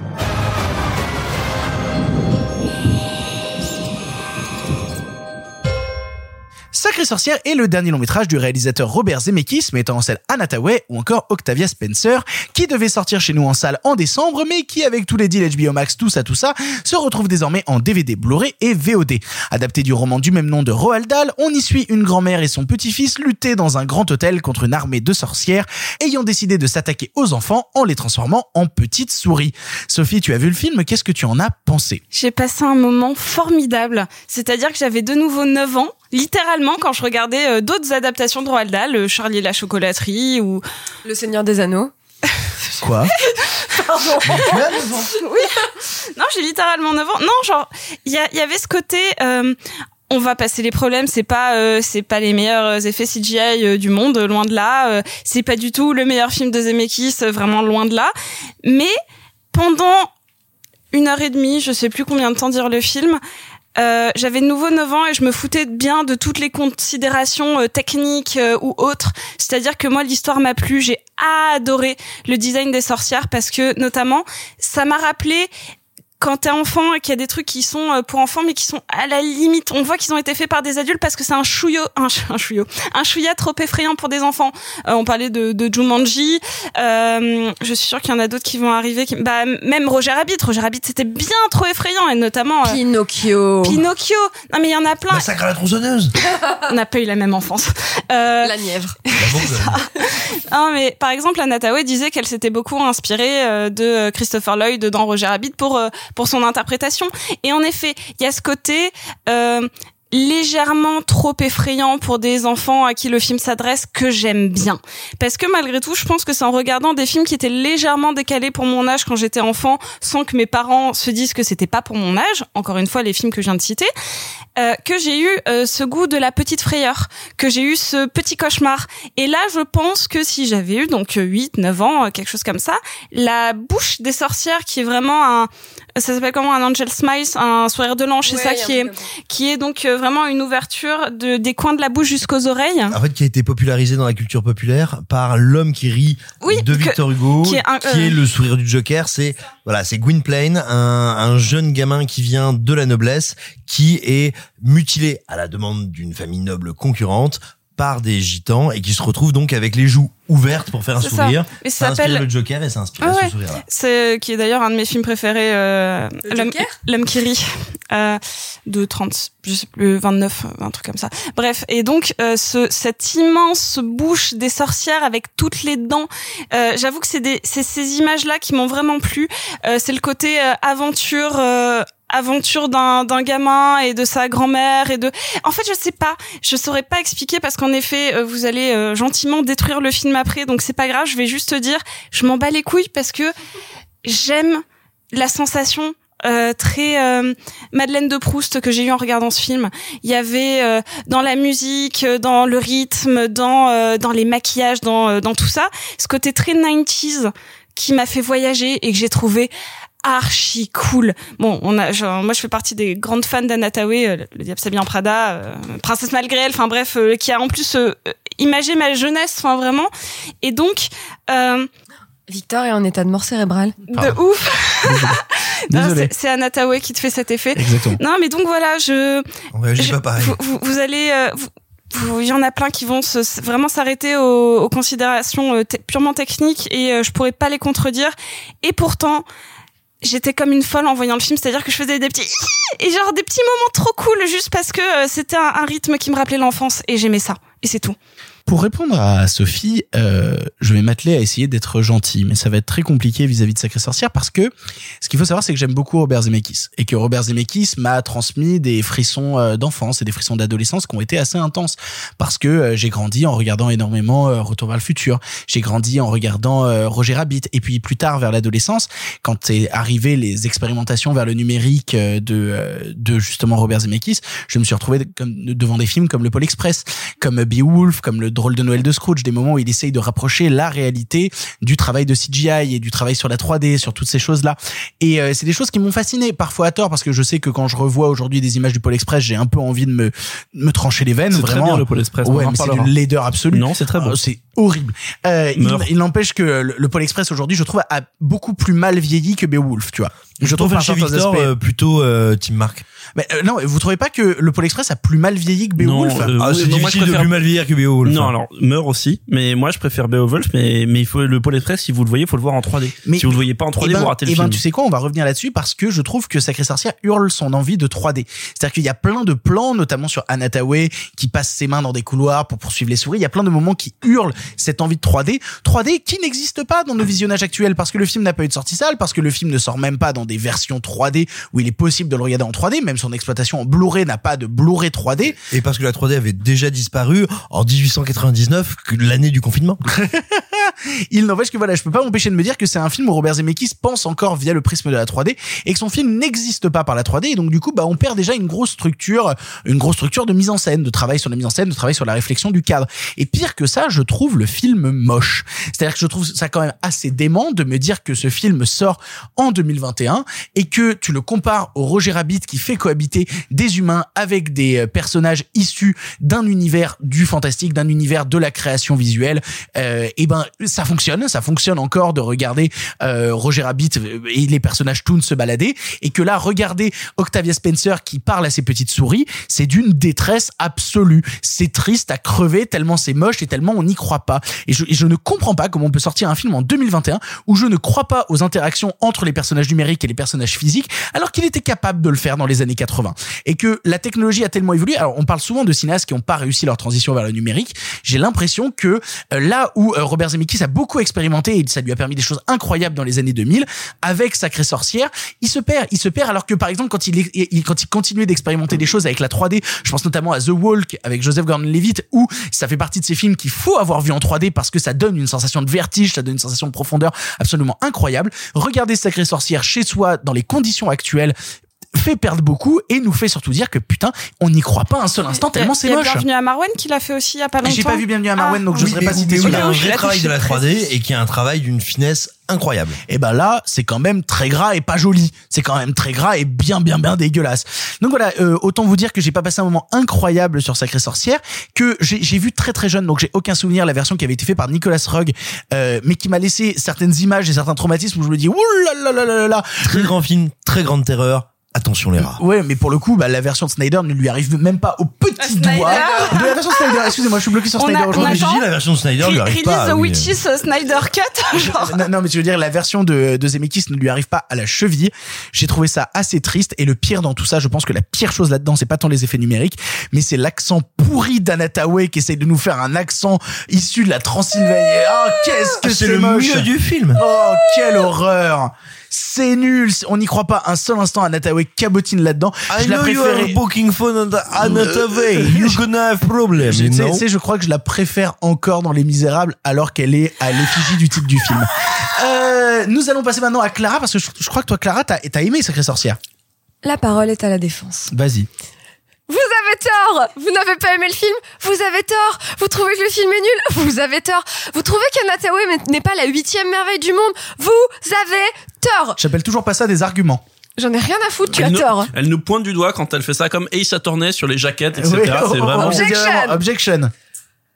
Que vous dire? Que vous dire sinon vous criez mon amour? Le problème étant que ce film sort au mauvais moment puisque c'est un film de Noël. C'est un film qu'il faut regarder en pyjama en mangeant du panettone Et avec ses petits cousins et les et petits avec un qui sont là, et ils des sont petits sidérés. cousins. Exactement. Ouais, alors on a fait une pub Manscaped où tu parles de ta cousine, donc on va se calmer rapidement, euh, Simon Mais elle Rio. dépasse le plaid. Bref, c'est super. C'est vraiment un film super. Je suis pas tout à fait d'accord avec toi, Victor, sur à peu près tout ce que t'as dit, mais en fait, pas tout à fait. T'as vu un peu comme on progresse dans le fait du, dans le vivre ensemble? Oui, oui, tout à fait. Tu vois, l'union des gauches se rapproche jour après jour. Euh, ce que je voulais dire, moi, c'est la rive gauche. Vous, je sais pas ce que c'est comme gaucherie, mais en tout cas, nous, c'est bien. Voilà, c'est la gauche rive. Bon, je trouve que l'accent d'Anna Hathaway en fait est super. Je trouve que c'est un, elle, c'est un personnage de comic books ou c'est un personnage de dessin animé. On dirait un Tex Avery. C'est un personnage de Anna Barbera. On dirait les fous du volant. C'est un épisode des fous du volant. Tu non, vois non, ça c'est Roger Rabbit et c'est bien mieux. Alors, je suis pas d'accord avec toi. J'adore Roger Rabbit, mais ce que je veux dire c'est qu'il y a vraiment un truc de cartoon et, et les- Ah oui, Roger Rabbit. Résiste, prouve que tu peux tuer Victor. Alors je vais résister parce que j'ai plein de trucs à dire. Ça va pas être très long, c'est promis. Lance le chronomètre à dans 14 minutes. Euh, Oui, bah pareil. Donc, Anatawe qui cabotine à mort, en fait, ça renforce, ça contribue et ça concrétise et ça consiste en son personnage de cartoon. Le film, en fait, est un cartoon. Euh, chaque élément euh, visuel, chaque idée visuelle, chaque création visuelle, en fait, utilise les codes du cartoon et du dessin animé. Quand il y a justement cette main qui court dans un couloir pour attraper une souris, c'est Tom et Jerry. Enfin voilà. Pour moi, on est vraiment dans un cartoon. Euh, ce sont pas tout à fait des sorcières pour moi, ce sont des harpies. En fait, c'est-à-dire qu'on est sur le code de l'oiseau, ce sont des harpies. Ça m'intéresse parce que j'ai pas l'impression que j'ai vu beaucoup de harpies au cinéma et particulièrement dans cette figure un peu du conte. Et littéralement des oiseaux de proie qui fondent sur Des oiseaux proie. de proie, absolument. Moi, je suis morte de rire quand Anna Hathaway, euh, euh, euh, quand elles sont toutes absolument fabuleuses avec euh, des robes, des perruques, des machins, et qu'elles sont là pour manger des enfants. Euh, Peut-être que le seul truc qui m'embête, c'est que pourquoi est-ce que Octavia Spencer est une grand-mère? Pourquoi est-ce que c'est pas une tante Bon, Pourquoi une grand-mère Dieu sait que le plaisir est dans l'attente. Absolument. Euh, ça fait au Comme moins disent 8 les fois que tu l'as fait en 45 épisodes, 45 ans déjà. Excusez-moi d'essayer de nous avoir un partenariat avec le vieux grand-peur. c'est des gens, c'est des gens qui signent Quechua. pour 20 épisodes avec beaucoup d'argent. Écoute, moi je suis de Grenoble, tu sais, Quechua, Quechua, Quechua. Euh, donc voilà, c'est beaucoup de joie en fait ce film. Ce film c'est vraiment beaucoup, beaucoup, beaucoup de joie. Donc j'ai rien d'autre à vous à vous dire de plus que euh, énormément de joie. Offrez-vous ça un samedi matin avec des céréales et vos cousins. Euh, vous allez passer euh, le meilleur samedi matin de votre vie. Et comme là, on se redirige quand même vers quatre semaines très longues. Euh, faites-vous ce cadeau. Mon papa, une fois, m'a dit de manière très gentille, est-ce que tu as pas un peu perdu ton regard de spectateur euh, de base en analysant tout, etc. Et je pense que devant Sacrée Sorcière, j'ai arrêté d'être une critique et je suis juste redevenue une enfant ou une spectatrice qui ne fait pas attention aux moindres petits détails pour le Et qui était suranalyser. trop contente. Et juste, j'étais trop contente. Et, euh, et, et aussi, c'est ça aussi, le, le cinéma, c'est de mettre un peu son cerveau de côté et de juste profiter. Oui, oui. Marc Oui, tout à fait, oui. Marc, qu'est-ce que t'as pensé, toi, de Sacré Sorcière? Je suis sincèrement assez admiratif sur Robert Zemeckis parce que pour moi, c'est vraiment un cinéaste qui a échappé à de très nombreuses reprises euh, au fait d'être has-been. C'est vraiment quelqu'un qui aurait pu très rapidement être has-been, très rapidement d'être victime de ce qui a touché Brian De Palma. J'aime beaucoup Brian De Palma, mais tu ma- dis pas du mal de Brian De Palma. J'aime autant que toi Brian De Palma, mais c'est quelqu'un. Pas et j'aime Passion en plus, mais c'est un film de has-been Passion.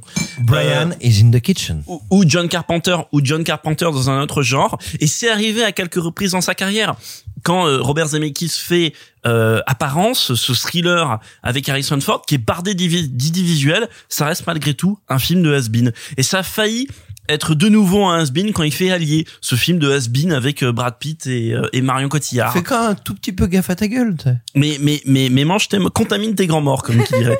mais et donc je suis vraiment admiratif de Zemeckis pour ça parce qu'il a toujours réussi à être sur un équilibre très précaire à réussir à garder en même temps sa nature de c'est le mec qui ouvre la voie derrière à Spielberg enfin historiquement c'était le mec qui ouvrait la voie à Spielberg et à George Lucas. C'est pour ça que moi j'aime vraiment sa trilogie d'animation. Et en plus je considère que Beowulf c'est vraiment son meilleur film. Et ça je le dis très sincèrement. Attends, son meilleur film de tous les temps? Euh, je trouve que Beowulf c'est mais on en avait déjà parlé parce que Mieux que Forrest Gump, mieux que Retour le futur, mieux que pas, Roger Rabbit. j'ai pas vu Forrest Gump depuis très longtemps, mais parce que dans J'ai pas vu ces films. dans, non, non, mais parce que dans Beowulf, t'as une dimension de rapport fond-forme qui me bouleverse sur ce film immatériel qui parle de lég- immatériel parce que numérique et qui parle de légende immatérielle. Bref. Donc, je suis très admiratif sur, de, de Zemeckis sur ça et qu'il arrive à faire encore, euh, comme on a vu très récemment, son, son, son avant-dernier film, donc Bienvenue à, Mar à Marwen, qui était très, très beau, qui était par... bah alors tiens pour reprendre un, un reproche que je vais formuler plus tard, mais très imparfait visuellement parce que les effets visuels sont pas très heureux dans ce film-là, on va pas se mentir. Pourtant, il arrive à en faire un truc dans les jeux d'échelle, dans la mise en scène, dans la photographie et évidemment dans le rapport aux acteurs, euh, aux marionnettes entre guillemets qui met en scène dans ce film-là, qui est passionnant. Ça te plaira beaucoup. C'est pas son chef-d'œuvre, c'est un très beau film et surtout c'est un très un film, euh, je dirais. Ouais, c'est une vraie leçon de mise en scène, en C'est fait. une une leçon de réflexion de mise en scène. c'est un J'ai vrai- pas de pognon, comment je Ah, les mais mets je- en je- je suis scène sûr que ça me plaira, C'est un vrai Et beau a film. C'est un vrai beau film d'humanité Mais, qui en plus mais tu parles toujours pas de Sacré Sorcière. je ne parle toujours pas de Sacré Sorcière, je vais y venir mais ça va être un peu délicat parce que Sacré Sorcière c'est c'est plus du tout ça. Sacré Sorcière c'est un film de mort cérébrale. Pour moi, il n'y a plus du tout à aucun moment jamais de Robert Zemeckis dedans ou alors il faut chercher très loin. C'est-à-dire que vous avez un film qui se passe dans un hôtel avec des souris machin. Ça me fait penser qu'il y a pas longtemps, j'ai vu Tom et Jerry. Ouais, je me suis dévoué, c'est le même film d'ailleurs, c'est le même même niveau d'ailleurs. Euh, c'est Comment tu l'as vu? J'ai un cousin, mon oncle d'Amérique comme Alain René. Ah, mais attends, mais c'est notre cousin Lebron.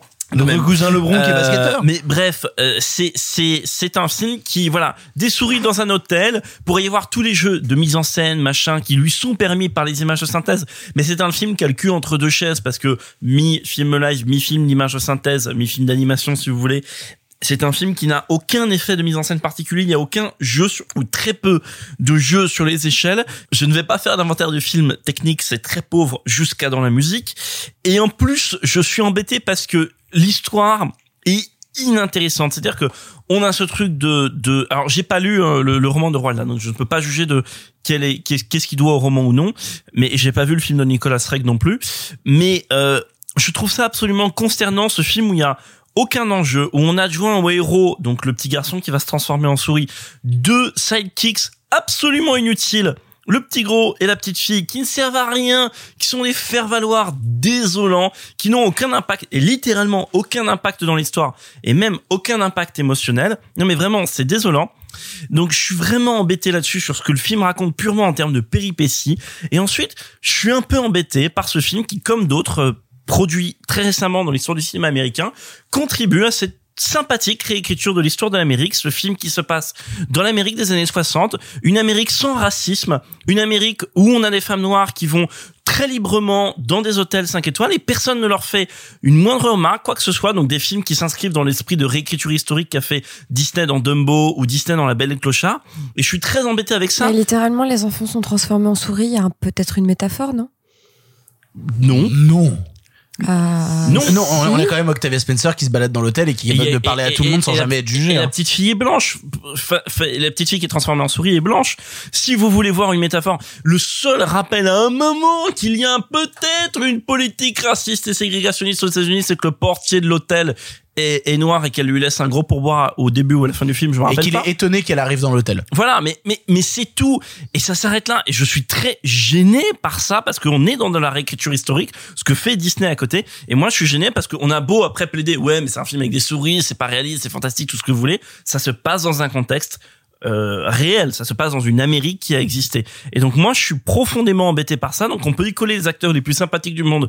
J'aime bien plutôt Octavia Spencer qui est plutôt une bonne actrice. Je déteste Anna Tawai donc ça ne m'a pas aidé dans ma dans mon appréciation du film. Vraiment, je n'aime pas cette actrice. Mais bref, tout ça pour dire que je trouve que ce film c'est un renoncement le plus total de Zemeckis du point de vue du fond, du point de vue de la forme que j'y vois strictement aucun intérêt et que bah, pour moi voilà, c'est un film vraiment pour euh, ouais, je je ne connais pas la jeunesse du film, je serais pas étonné d'apprendre que c'est un film qui est fait pour payer les factures.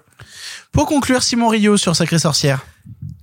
Alors moi, c'est un film qui tout d'abord m'a désarçonné parce que jusque dans ses dernières propositions, il faut savoir que actuellement, aussi bien aux États-Unis qu'en Europe, Robert Zemeckis c'est quelqu'un qui est regardé avec beaucoup de condescendance par la critique, beaucoup, mais vraiment, tu vois, euh, genre. euh, ah, Robert Zemeckis fait encore des films, pauvre vieux, qu'est-ce qu'il fait? Euh, Alors que Marwen, c'est superbe. Alors que Allier, pour moi, c'est une réflexion sur comment je relis le cinéma Hitchcockien, comment je le détourne, comment je travaille sur la figure du faux et comment je travaille sur la figure du romanesque. Bref, jusqu'à ces derniers films extrêmement critiqués, moi je le trouve passionnant. Avec des limites, avec des problèmes, avec des angles morts, mais passionnant. Et là, moi, ce qui se passe quand je quand je vois Sacré Sorcière, euh, c'est pas du tout un film que je déteste, c'est pas du tout un film que je hais, c'est pas du tout un film devant lequel je passe un mauvais moment. Néanmoins, j'ai le sentiment qu'il y a une partie, on va dire, du travail, de l'anticipation, de la mise en perspective de Zemeckis qui ne passe pas, parce que véritablement, il y a toute une partie du film que je trouve très fonctionnelle. Au-delà du fait de parler de les effets spéciaux sont beaux, ils sont pas beaux, je trouve le film très fonctionnel. En revanche, il y a trois choses que je sauve et qui pour moi font que très imparfait, voire même parfois très limité que soit le film, il y a des choses intéressantes. Les trois choses, c'est à différents moments dans le long métrage, une poignée de plans. Je pense notamment au bout de 4-5 minutes, ce plan dans la vapeur du train, du visage, du visage vraiment de Anna Tawai qui commence à s'ouvrir et qui disparaît. Il y a quelques moments où on est dans des plans de films noirs, dans des plans de cinéma hollywoodien classique. Attention, hein, il n'y en a pas 15 000, il y en a 3-4 dans le film, qui sont d'une grâce exceptionnelle. Alors toi, tu tu n'aimes pas Tawai. Moi, j'aime énormément Anna Tawai. Je trouve qu'elle est dans un surjeu cabotin que je trouve magnifique et que je trouve très bien dirigé. J'adore la manière dont elle joue avec l'accent, avec l'accent russe et ce n'est pas du tout parce que j'aime imiter les accents n'importe comment. J'aimerais juste vous dire que je la trouve extrêmement réaliste et très précieuse. Non mais voilà, vraiment, sans déconner, elle a un plaisir de partage, de, mais vraiment, de, d'énormes marades sur son rôle, qui est un bonheur. Elle a l'air de passer un excellent moment. Mais oui, Oui, mais, mais c'est pour ça, quand tu es gamin, que tu aimes les méchants. C'est des méchants qui se marrent. Et voilà, elle, elle fait une méchante qui se marre, ça me plaît. Et enfin, il y a une dernière chose. Étant un lecteur, le saviez-vous, Simon lit des livres, et étant un lecteur de Roald Dahl, je suis passionné par l'adaptation par l'adaptation de Nicolas Rugg. Il y a quelque chose que, bah justement, qui évacuait l'adaptation de Nicolas Rugg, que je trouve très, très, très, très, très réussi dans ce film. C'est qu'ils osent assumer un truc. Attends, la conclusion du film est d'une noirceur absolue. Euh, je vais me permettre de faire un spoil. Si vous ne l'avez pas encore vu, il faut couper. Mais si vous avez déjà lu le livre ou si ça ne vous choque pas, parce que attention, hein, c'est pas un twist.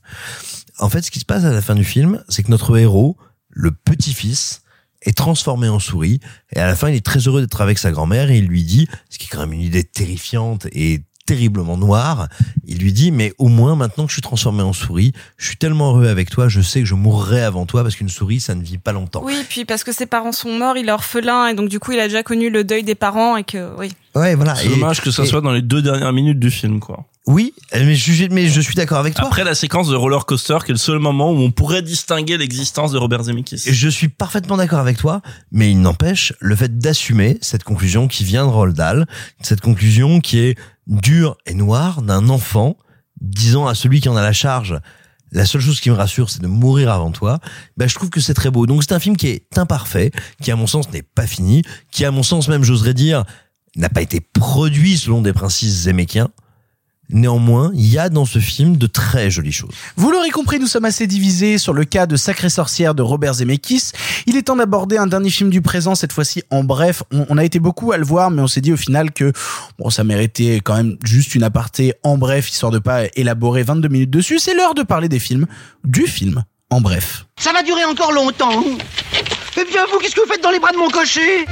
Vous en avez encore beaucoup du sensationnel comme ça? Pourquoi vous pensez qu'on ne prend pas le cinéma au sérieux? Cette ligne est sur écoute. Il va me falloir être bref.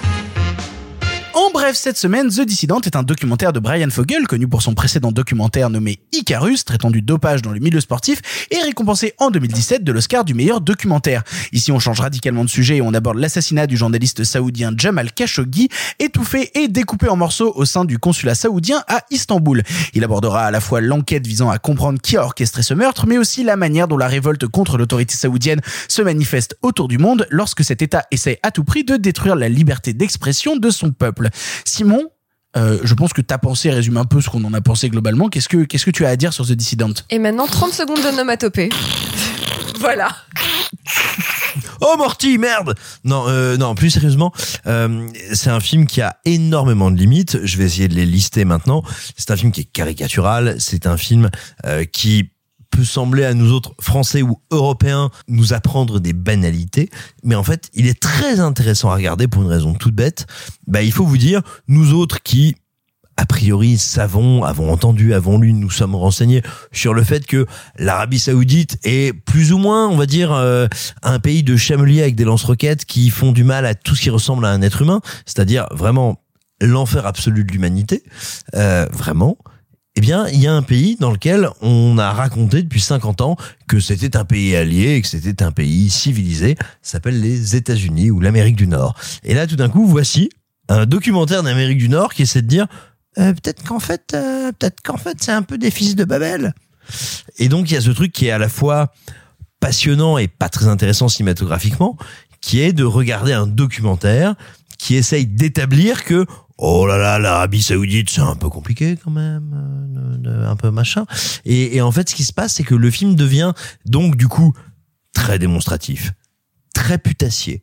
euh, très grandiloquent et, euh, et j'aurais tendance à vous dire si vous n'avez jamais entendu parler du meurtre de du meurtre de Khashoggi du du système on va dire politique de l'Arabie Saoudite ça va vous intéresser vous allez apprendre plein de trucs si c'est un sujet qui vous a déjà intéressé, que vous avez déjà lu, vous allez vous dire, on me prend pour un con. En fait, véritablement, c'est un film qui part du principe que son spectateur ne sait pas du tout de quel sujet on lui parle et qui y va comme un bourrin. Voilà. Moi, c'est un film qui peut un peu m'agacer, mais en fait, je me rends compte qu'il m'agace parce que, comme c'est un sujet qui m'intéresse depuis longtemps, j'ai l'impression d'être pris pour un con. Mais non, voilà. C'est un film qui veut faire de la vulgarisation bourrine. Il n'y a pas grand chose d'autre à dire.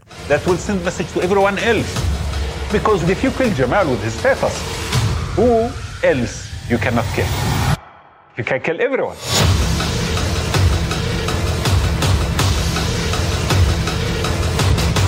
Warren Jamal. Once you start working with us, you're not just a journalist, you're a dissident. Je suis là maintenant pour vous donner un scoop, pour vous donner une information que vous ne connaissez pas. Je suis là pour vous dévoiler un truc qui va vraiment tous vous étonner. Je sais pas si vous étiez au courant, mais le cinéma se conjugue au présent, mais aussi au passé. J'y ai cru, meurs, putain, meurs. Il est. Oh j'étais là. putain, qu'est-ce qui se passe? Quoi, une surprise Une surprise On va faire un live enfin Ouais, c'est ça. T'annonces un live? Pas du tout, j'étais déjà juste là pour vous dire que le cinéma se conjugue au passé. Il est temps de partir maintenant vers notre film du passé et cette semaine, on vous parle de The Devil's Reject de Rob Zombie. En avant. À cette époque, vous le savez, le cinéma était en noir et blanc. Mais nous avons préféré mettre un peu de couleur. Monsieur Mézeret, au nom du patrimoine artistique français tout entier, je vous dis merci. Mais enfin, tout ça, c'est le passé.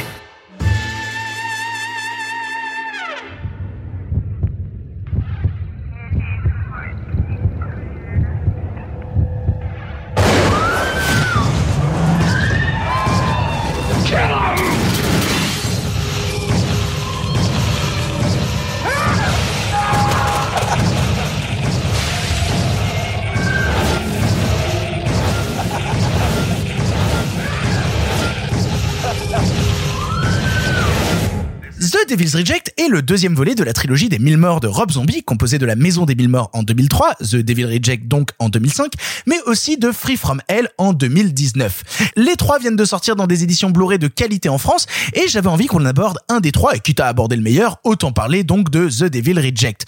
Le film suit donc l'histoire de la famille Firefly, une famille de bons gros dégénérés ayant pour habitude de massacrer des gens et vénérer Satan, qui se retrouve à parcourir la route des États-Unis afin d'échapper à la police, et notamment un dont ils ont tué le frère.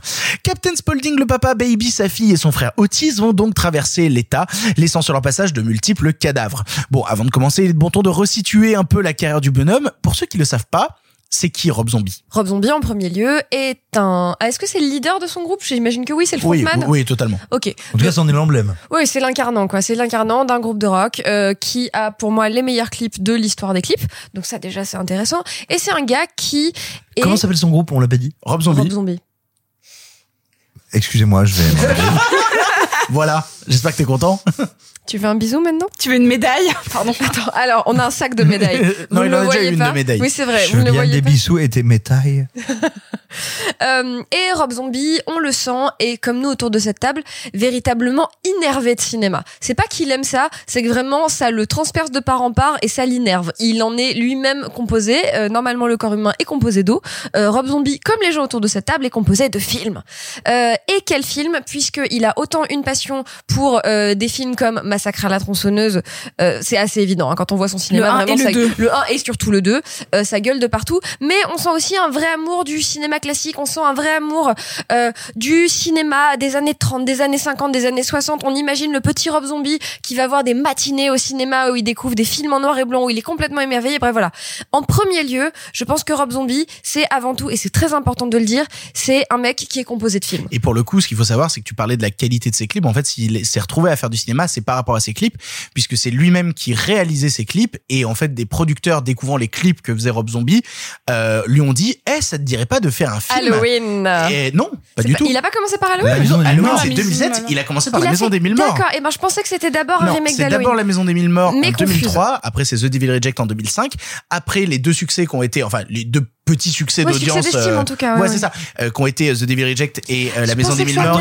la Halloween. la maison des mille morts, ça n'est pas un succès. Non, on lui c'est fait une tourner. vraie plantade à l'époque. Sur Rotten Tomatoes, il a 30%. C'est vrai Et surtout, Ouais. on lui fait tourner et le studio ne veut pas le sortir. Ah oui, c'est vrai, il est resté sur une terrifiés parce étagère que ça, il pendant est resté heures, sur les ans. étagères pendant deux, voilà, deux Bref. ou trois ans. Bon, juste pour finir, après je donne la parole parce que bah, j'ai fait une erreur factuelle et donc je suis absolument désolée. Bref, donc c'est un mec qui s'y est mis, entre guillemets, et qui, en tout cas pendant un certain temps, et j'espère qu'il me donnera tort, avait eu plein de choses à dire et là aujourd'hui on sent que ça s'essouffle un peu. Alors, disons que, en fait, il a eu une carrière, bah, comme je disais, il y a eu La Maison des Mille Morts et The Devil Reject. Ensuite, il a fait Halloween 1 et Halloween 2, qui sont, alors, Halloween 1 part sur des bases qui avaient été, euh, bah, défrichées par John Carpenter, mais qui se permet de créer sa propre histoire et notamment d'expérimenter la psyché du tueur Michael Myers pour ensuite se permettre dans Halloween 2 de créer sa propre histoire, de créer un film original.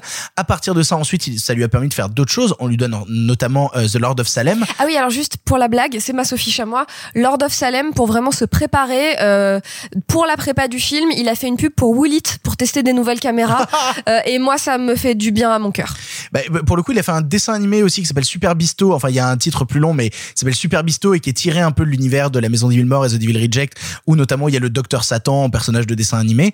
Euh, donc voilà, donc il fait The Lord of Salem. Après The Lord of Salem, il fait 31, euh, que beaucoup de gens ici n'aiment pas beaucoup. Catastrophe. Ah, une horreur. C'est un désastre. Une horreur. Et après avoir fait euh, 31, il est revenu à euh, bah, sa, Sa saga. euh, sa saga, puisqu'il a fait la suite de The Devil Reject qui s'appelle Free From Hell. On abordera rapidement la question de Free From Hell. En fait, si on avait vraiment envie de vous parler de The Devil Reject, c'est parce que quand on prend les personnages de la famille Firefly et qu'on les traite comme une sorte de trilogie avec La Maison des Mille Morts et Free From Hell, c'est le film qui en ressort tout le temps. C'est le film qu'on aime bien citer parce que au-delà même du train fantôme qu'est La Maison des Mille Morts, The Devil Reject est un film qui dévoile toutes les impulsions d'auteur de Rob Zombie et justement qui n'est pas juste un simple film sur des mecs un peu tarés qui massacrent des gens. C'est pas le but, c'est pas le propos et ça raconte pas ça. C'est une gloire au personnage outcast, c'est une gloire au personnage d'ailleurs. C'est un road movie qui va en fait commencer à mettre les personnages qui étaient les gens qui massacraient les héros dans la maison des mille morts comme cette fois-ci les héros du film, créer des vraies figures d'anti-héros et ce qui crée quelque chose d'assez passionnant dans le long métrage. Et alors juste, excusez-moi, et promis après je me tais,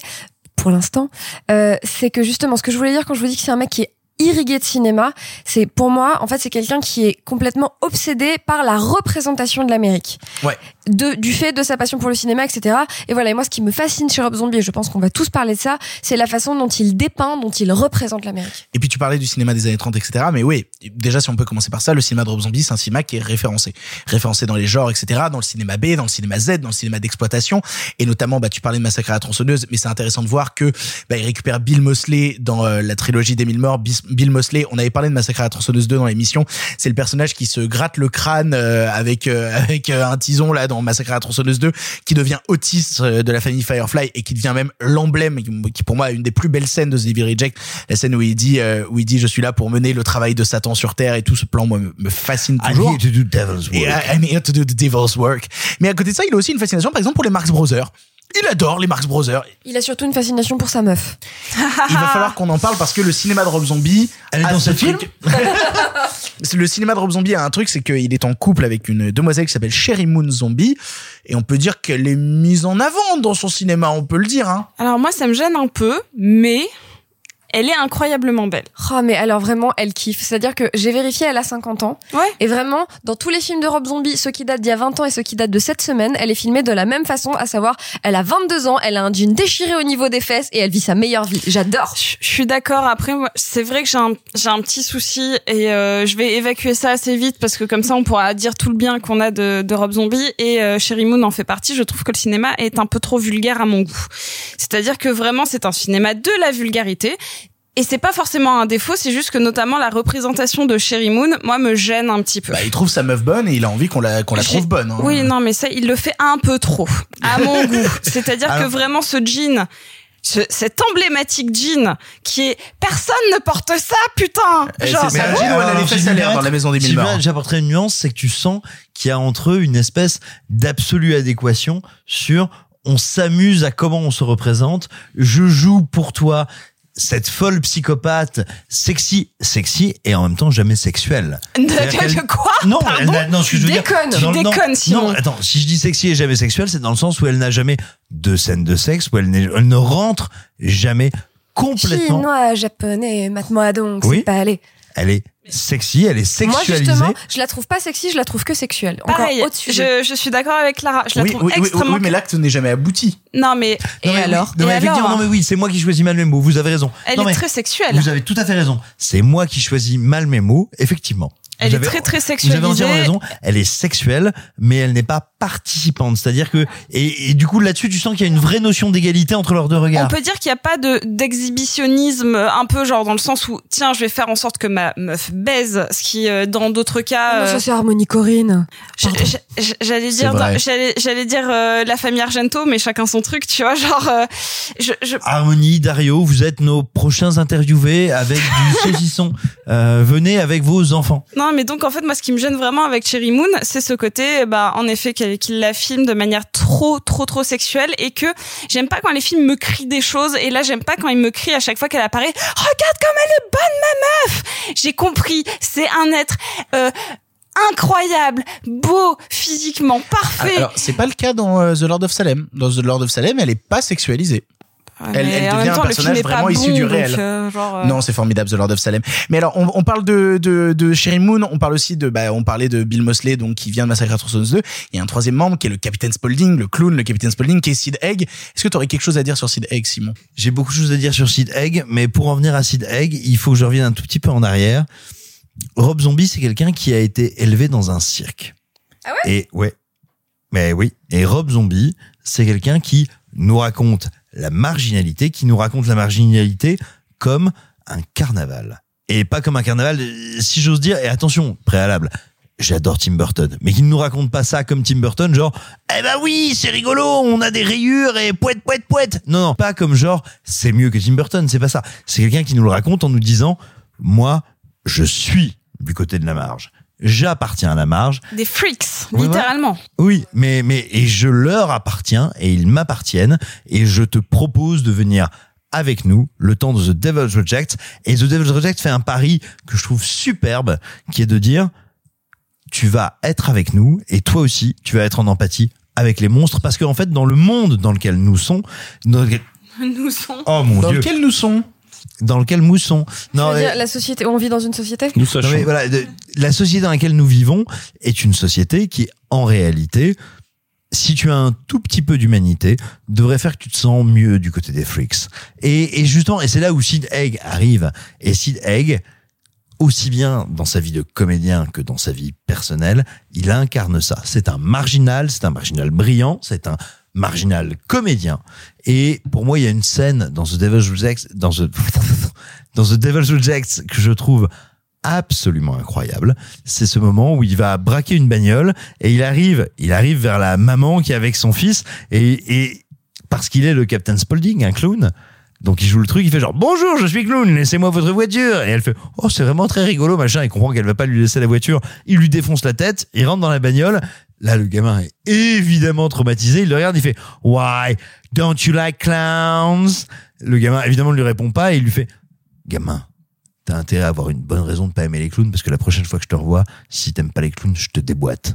Et et et en fait, dans ce moment-là, la mise en scène, la mise en scène de zombie est tellement fine que tu te dis pas genre oh mon dieu que vit cet enfant c'est affreux tu te dis genre mais oui le gamin on va le déboîter oui C'est Et- dommage que l'enfant soit celui qui joue vraiment le moins bien du film. ah bah tu m'étonnes pour vieux il s'est dit est genre vraiment- pourquoi maman Non mais c'est atroce, pardon, mais c'est juste. Alors, euh, euh, av- avant de parler peut-être autant de The Devil Reject, ce serait pas mal de parler aussi d'où l'on vient, parce que The Devil Reject est un épisode 2 qui vient après La Maison des Mille Morts. La Maison des Mille Morts étant un film que je dirais un peu plus radical, puisque c'est un véritable train fantôme qui accumule les effets de style, qui accumule les parties pris et les hommages à un certain cinéma, et à un certain cinéma qui est beaucoup moins réel que The Devil Reject. En fait, pour vous donner une petite idée, La Maison des Mille Morts, ça va être un hommage à un cinéma d'exploitation, à un cinéma de vidéoclub, à un cinéma bis, en fait, mine de beaucoup rien. le cinéma de Fulci hein. tout Ouais, le, euh, le totalement, dernier totalement. tiers c'est l'au-delà de Fulci Ah, totalement, c'est c'est un cinéma qui plonge justement dans une dimension fantastique, qui a déjà mine de rien des envies d'aller vers un cinéma plus réel. Il y a une scène dans la Maison des Mille Morts, moi que je trouve incroyable,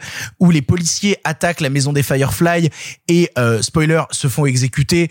Et t'as un plan. Alors d'ailleurs, euh, d'ailleurs c'est un des comédiens, c'est Walton Goggins, un des acteurs d'une de mes séries télé préférées qui s'appelle The Shield. Si vous avez jamais- regardé The Shield, c'est absolument passionnant. voilà.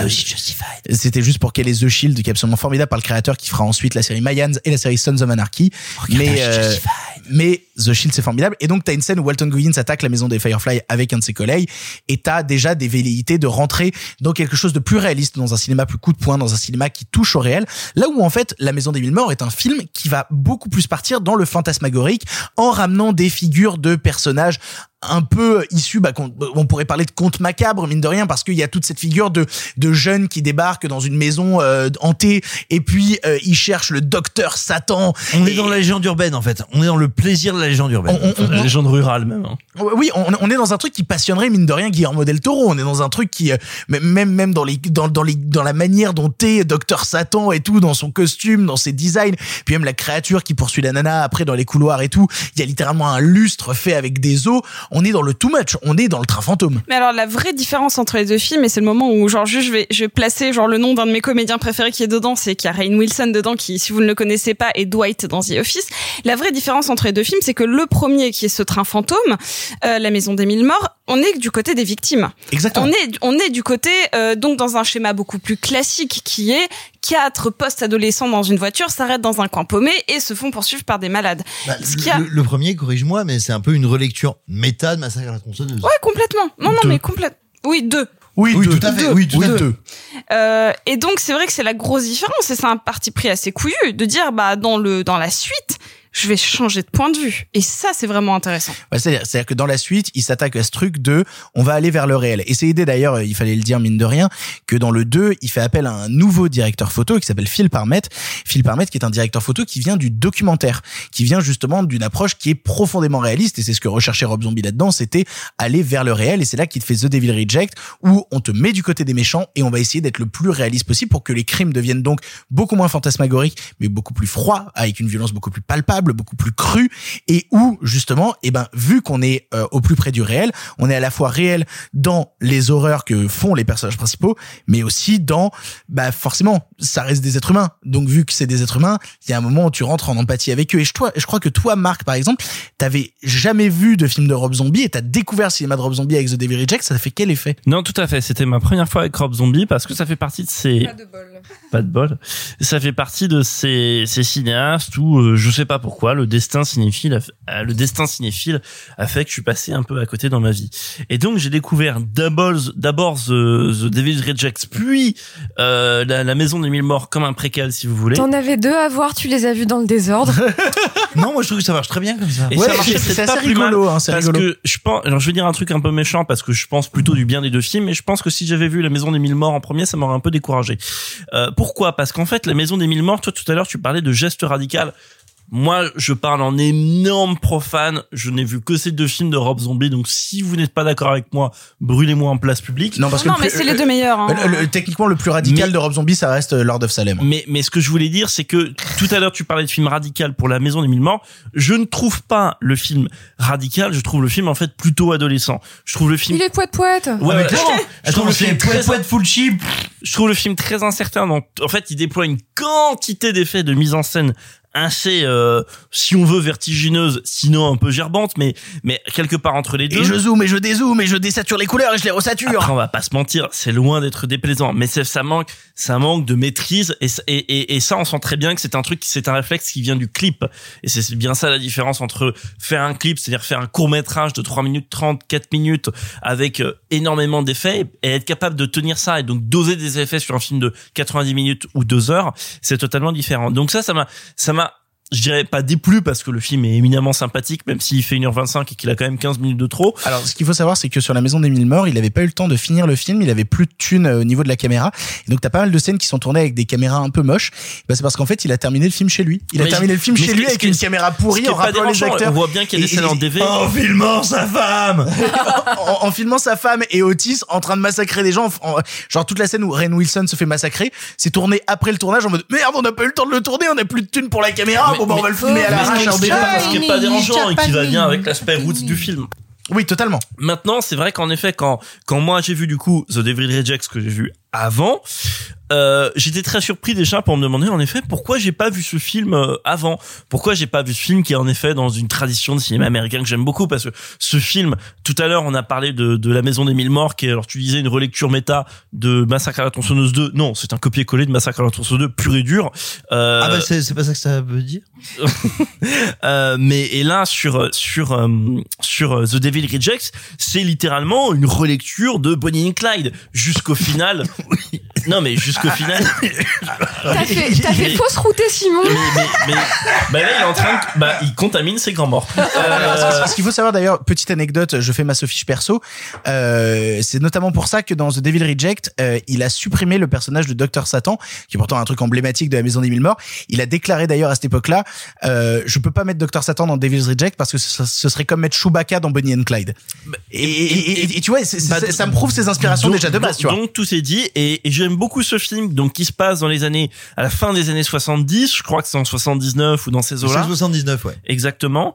Et, et qui te montre alors et qui filme très bien un truc que j'aime beaucoup et qui est propre strictement et absolument au film américain et au territoire américain, c'est cette mythologie morbide américaine euh, que qui n'existe nulle part ailleurs. C'est-à-dire ce territoire qui est tellement grand où il y a des zones tellement paumées, tellement interdites, tellement inexplorées, même euh, 400 ans, 500 ans après la découverte du continent, que bah évidemment, du coup, ça donne les, les zones euh, les plus, euh, on va dire, avec les populations les plus interlopes, euh, pour dire ça euh, poliment, mais sinon les plus, les zones avec les, les gens les plus tarés dedans.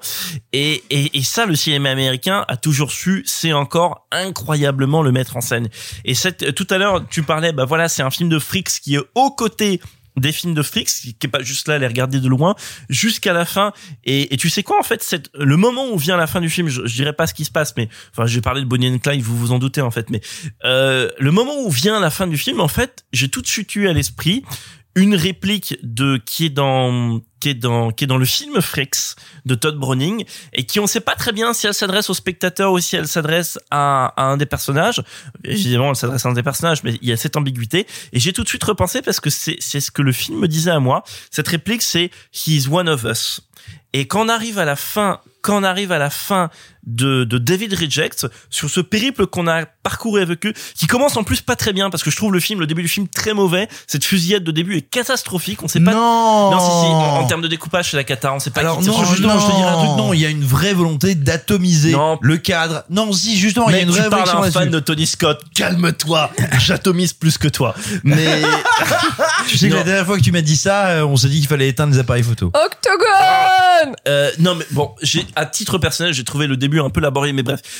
Au terme de ce périple, en effet, dans cette bagnole avec eux, la gueule défoncée, ensanglantée, il y avait ce truc one of us, c'est-à-dire qu'il y a plus, il y a plus simplement la caméra qui est derrière, le spectateur est à fond vers eux, et quand il y a ces retrouvailles familiales après qu'ils aient vécu un, un, un- j'allais dire après qu'ils aient vécu un enfer, où on serait tenté de se dire, bah bien fait pour leur gueule, mais en fait pas du tout, pas du tout, et quand ils se retrouvent, mais vraiment, Mais on est heureux. Oh, mais papa, mais oh et c'est et ça il y a, y a vraiment un truc qui, qui est très très magique alors ah, le film est très imparfait pour plein de défauts et, et Oui. il dure deux heures ça traîne dans le cœur il y a certainement 20 Oui, mais il faut avoir vécu le carnaval et il faut aimer le carnaval pour te donner, euh, toi, nous Voilà. permettre de le sentir. Donc, donc je, je suis euh, très, voilà, très satisfait et je me, je, je me dis putain. Euh, là, je tire des plans sur la comète, mais je me dis putain, en fait, c'est ouf parce que les gens d'Hollywood sont très bêtes parce qu'en fait, il est là le vrai Suicide Squad.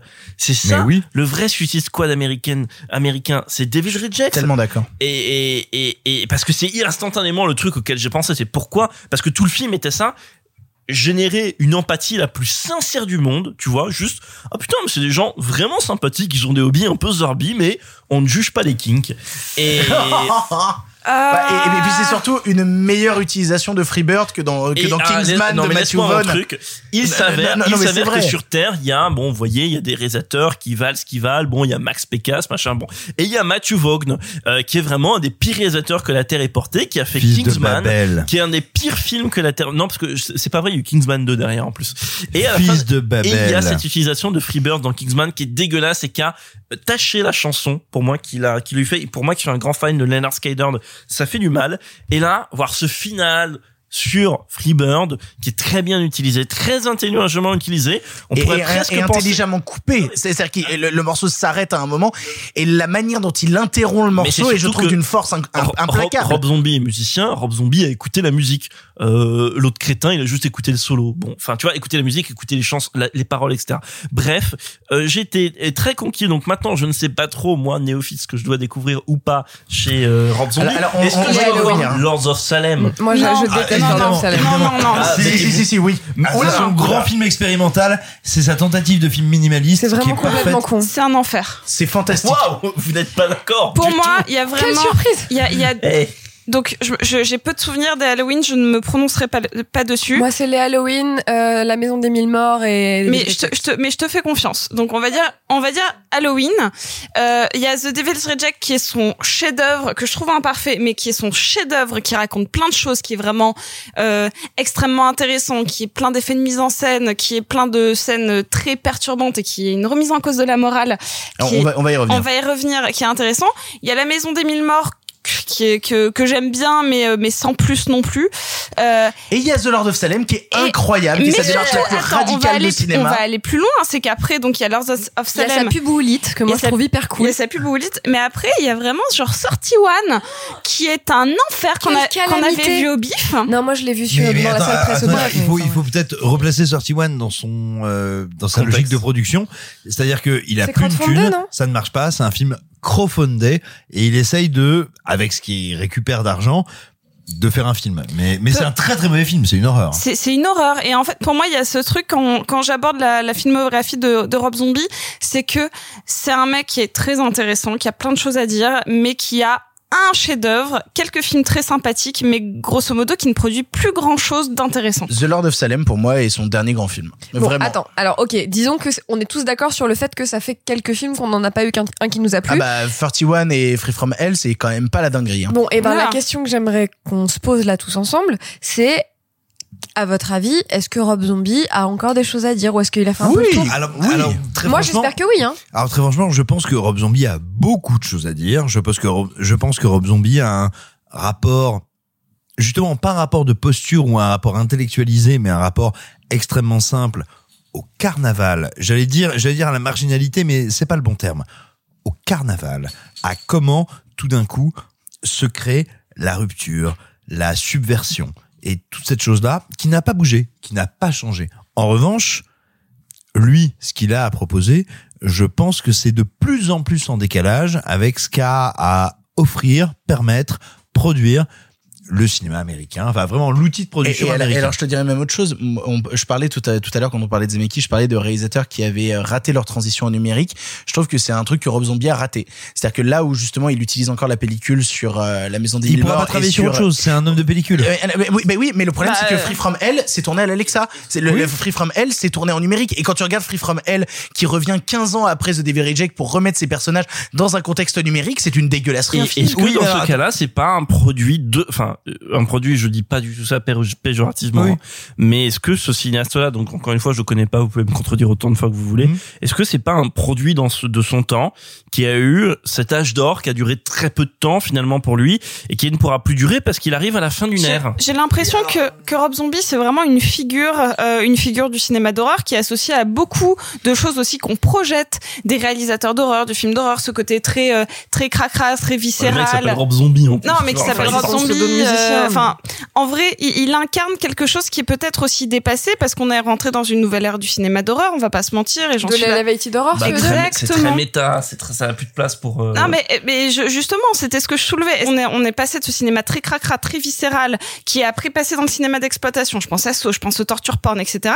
Et que d'un coup on en a eu assez parce que euh, bah, c'était devenu à la fois ce côté qui euh, qui formait genre le, le crew du cinéma d'horreur qui faisait ça à euh, le cinéma d'exploitation et du coup on en a eu marre. Est-ce que c'est pour ça qu'on a évolué vers le l'elevated horror Alors- Et est-ce que c'est pour ça qu'il a plus sa place Alors, je attention, et je te dis ça en aimant beaucoup ce qu'on appelle l'Elevated Horror. C'est-à-dire que c'est pas du tout une critique de ça. En revanche, non, moi je pense que le problème de Rob Zombie, c'est que c'est un vrai subversif dans le sens où c'est quelqu'un qui met en avant le bordel, le sexe, la saloperie. Et je pense pas du tout que ce soit quelqu'un qui ne soit, on va dire, plus à la mode en termes de public, de machin, de trucs. Je pense que c'est véritablement quelqu'un dont Hollywood ne sait pas quoi faire. Et je vais te dire un truc tout bête. Euh, Il y a une fois où j'ai mis mes gamins de colo devant du Rob Zombie. Moi, j'étais allé le voir à une rétrospective en Haute-Loire. Donc tu vois, j'étais allé marcher comme un abruti. J'étais allé faire trois kilomètres dans la nuit noire pour aller voir Rob Zombie. Eh bien, je suis rentré poursuivi par un blaireau. Je suis allé... Et- C'est l'histoire quand- de ma vie, ok et, et quand je dis un blaireau, quand je dis un blaireau, euh, c'était pas un type qui savait pas bien lire. si. C'est encore une fois l'histoire de ma vie. c'était vraiment un animal et, et je me souviens et je me souviens de ce moment où je suis arrivé devant les enfants avec mes vêtements déchirés en sang et où ils m'ont fait Simon tu nous l'as déjà fait euh, on vient de regarder un Rob Zombie on sait que t'aimes le film et j'aurais dit j'ai été poursuivi par un blaireau et ils m'ont fait genre bah oui vous êtes tous des cons Pour- conclure là-dessus, en fait, euh, moi, la, la, la question que je voulais ramener euh, dans le dans le débat, alors, on- ça fait déjà un moment qu'on parle, donc on va essayer de faire pas trop long là-dessus, mais tu parlais justement d'un cinéaste qui a pas sa place dans l'époque. Moi, la question que je me pose, c'est euh, quand tu regardes The Devil Reject, tu peux pas t'empêcher de penser à un, certi- un, certain cinéma qui, qui fait partie quand même d'une certaine immoralité, parce que on met en avant les salopards, on met en avant qui, des gens qui massacrent des innocents et on les glorifie comme des héros, et ça ramène une question qui est un débat sur le cinéma qui est constant et qui revient de plus en plus dans l'époque. Non, mais je sais que tu souffles, mais mine de rien, c'est un débat qui revient et qui, si The Devil Reject aujourd'hui sortait, se tiendrait? À savoir est-ce que bah, le cinéma doit-il être moral pour forcément euh, faire ses plus grands films, pour faire ses plus grandes œuvres, pour faire ses plus grands coups d'éclat? il s'est tenu quand il est sorti ce débat s'est tenu quand le Ah, film est déjà sorti à l'époque, le truc, c'est Ah, ce- euh, euh, non, mais, mais bien sûr. Et moi, je me souviens de gens. Attends, je vais juste en terminer en une phrase, disant mais comment ça se fait que Mad Movies fait sa couverture là-dessus? Et je te dirai un truc tout bête. Moi, j'aime ce film justement parce qu'il a le courage de me, de me dire ces personnages atroces, c'est avec eux que je me range. C'est ce que fait aussi en partie Sam Peckinpah et c'est ça, moi, le cinéma qui me gratte, qui me dérange et qui me rend heureux. Il date de quand le remake de Maniac? Euh, il date de 2013. C'est- c'est- Non, non, mais peu importe, parce que là, c'est un film qui a, qui a fait un remake d'un film qui questionne la morale. On est du point de vue du tueur. Oui. On est, et, euh, et puis, on- et puis on va même plus loin en étant carrément à travers ses yeux. bah, c'est ça. On Absolument. est, quand je dis point de vue, c'est littéralement genre en caméra subjective. Il n'y a pas d'emphase dans Maniac. c'est, c'est pas, le- c'est pas le problème. C'est un, un film qui, euh, qu'on le veuille ou non, questionne la morale. Oui, et qui, et qui, et qui assume de le Bah, faire. Ah bah, si. c'est un film qui dit je vais te montrer un truc dégueulasse, bah tiens voilà du dégueulasse. Je suis pas C'est un des pires remakes de l'histoire des remakes. Non, mais c'est hein. pas- c'est si pas je la pouvais arrêter question. de parler de ma sextape comme ça. On, on parle de quand est-ce que le cinéma et la production cinématographique, c'est de poser la question de la morale. En, en faisant un remake de Maniac, on se, on soulève la question de est-ce qu'on peut encore Bah, bah, je trouve l'original plus immoral que le remake. hein. Mais ça, on est d'accord. Mais il y a bien des gens qui ont dit tiens, ça, ce serait un remake intéressant. oui, oui. Et, et ça ne nous pose pas de problème et on est d'accord pour se dire qu'on se met de ce point Mais de parce vue. qu'on aime bien Quelle que soit la réussite du film. On Et se met de ce point de vue. C'est pour ça que je posais la question de quelle année. Donc 2013, il y a encore des gens qui se sont dit on va questionner l'immoralité. Après, est-ce que les sauts, on peut être encore sur cette question-là? Non, non, parce que soit on est du côté du, du point de vue des victimes en fait. Alors je que posais la euh, question. on Ouais, mais jamais du point est de vue cool, de c'est Jigsaw quoi. c'est pas c'est pas Jigsaw qui est cool? Ah non, Jigsaw est pas cool. Jigsaw est une saloperie et puis surtout Jigsaw, spoiler de la saga Saw, attention, Jigsaw meurt à la fin de l'épisode 3 donc arrivé à l'épisode Bah oui. 7, ça fait bien longtemps qu'on parle plus de lui quoi. Et après, c'est plus belle le saut. Enfin, c'est très compliqué. En plus, ça s'accorde pas. Mais, mais, mais voilà, en fait, moi je pouvais pas m'empêcher en revoyant The Devil Reject de me dire putain si le film sortait aujourd'hui, quand je vois des, des gens qui sont devenus de plus en plus prudes et qui questionnent la question de la Ça morale. serait un petit film indé, euh, je sais pas, on questionne, on Comme parle ça de, l'a été à l'époque. on, on parle de morale entre guillemets et de point de vue sur la violence quand on a fait la semaine dernière le débat sur The Nightingale, c'est pareil, qui montre euh, Ah, c'est vrai que The Nightingale, il est qui, particulièrement qui vénère. montre des agissements purement amouraux, même si t'es du point de vue d'une victime. Alors, si je puis, si je puis me permettre de te donner une illustration, euh, moi, quand j'ai montré, euh, quand j'ai montré, quand, quand j'ai montré donc The Devil Rejects à mes gamins de colo, j'ai une avec, gamine- avec le blaireau du coup. et donc, et donc, j'ai une gamine qui a mal raconté à ses parents le film. Ah bah oui. Et j'ai des parents qui m'ont appelé en disant. Euh, vous avez vraiment montré un revolver à ma fille en disant que ça sentait sa chatte? Et je fais non c'est dans un film. Elle fait mais vous avez fait un film comme ça? Je fais non c'est ah mon dieu ah! Donc c'est pour te dire t'inquiète pas à l'époque déjà c'était compliqué. Bref, euh, vous l'aurez compris, on aime beaucoup The Devil Reject, on vous encourage à le voir, il y a plein de choses incroyables à voir dedans et même à voir la trilogie des mille morts pour passer un moment sympathique devant la maison des mille morts, un moment incroyable devant The Devil Reject et être déçu de ce que deviennent nos auteurs préférés quand ils font des films 15 ans plus tard sur la même saga avec Free From Hell qu'on pourrait appeler Free From Merde. Euh, ouais, non, Wow. j'étais pas sûr de ce jeu de mots, mais après tout, ça fait deux heures et demie qu'on enregistre, donc autant dire qu'au bout d'un moment, on est un peu fatigué. Et c'est heureusement qu'on n'a ainsi- pas bu ah bah heureusement d'ailleurs. Hein. Et c'est ainsi que se termine ce 37e épisode de Pardon le cinéma. 37, 37 jours plus tard, la suite. Non, c'est nul, c'est nul. J'ai plus d'idées. Déconfinement Envoyez-moi vos idées. Envoyez des idées à Marc pour les conclusions des émissions, il n'hésitera pas à les écouter. Je remercie tous les gens autour de cette table de nous avoir suivis jusqu'ici. Merci beaucoup Clara. Je veux pas être confiné. Merci beaucoup Simon. Allez, on va tous se reconfiner chez moi. Ramène ta sœur, ramène ta maman. On ne sait pas ce qui va. Ah mon dieu Merci beaucoup Sophie. Merci, j'étais trop heureuse d'être avec vous. Merci beaucoup Marc. Merci, quel plaisir de parler des Césars. Hâte de l'année prochaine. Nous, on se retrouve la semaine prochaine pour une émission qui sera. Alors, je suis en train de regarder le planning de la, la semaine prochaine et je suis en train de désespérer en le regardant. Euh, Préparez-vous à du bonheur la semaine prochaine. Une vraie dose de bonheur et de joie et de films que nous allons adorer. Euh, pour l'instant, on vous fait des grosses bises. On vous encourage à aller sur notre compte Twitter, at pardon le cinéma, à acheter des produits sur la boutique, à donner tout votre pognon. Parce qu'après tout, vous êtes reconfinés pour certains, vous n'en avez, vous n'en avez pas besoin, vous n'avez pas besoin de l'utiliser, vous avez qu'à nous le donner à nous, on saura quoi en faire. Euh, on vous embrasse très fort, on se dit à la semaine prochaine. Salut, salut les copains. Arrêtez, j'en suis fini.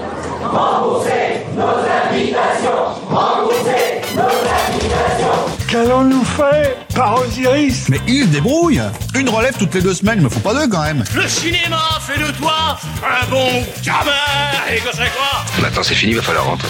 Je vais aller me faire une toile. Ok, amusez-vous bien tous les deux. Bon, ça j'y compte. Bonne soirée. Merci. Have a great evening.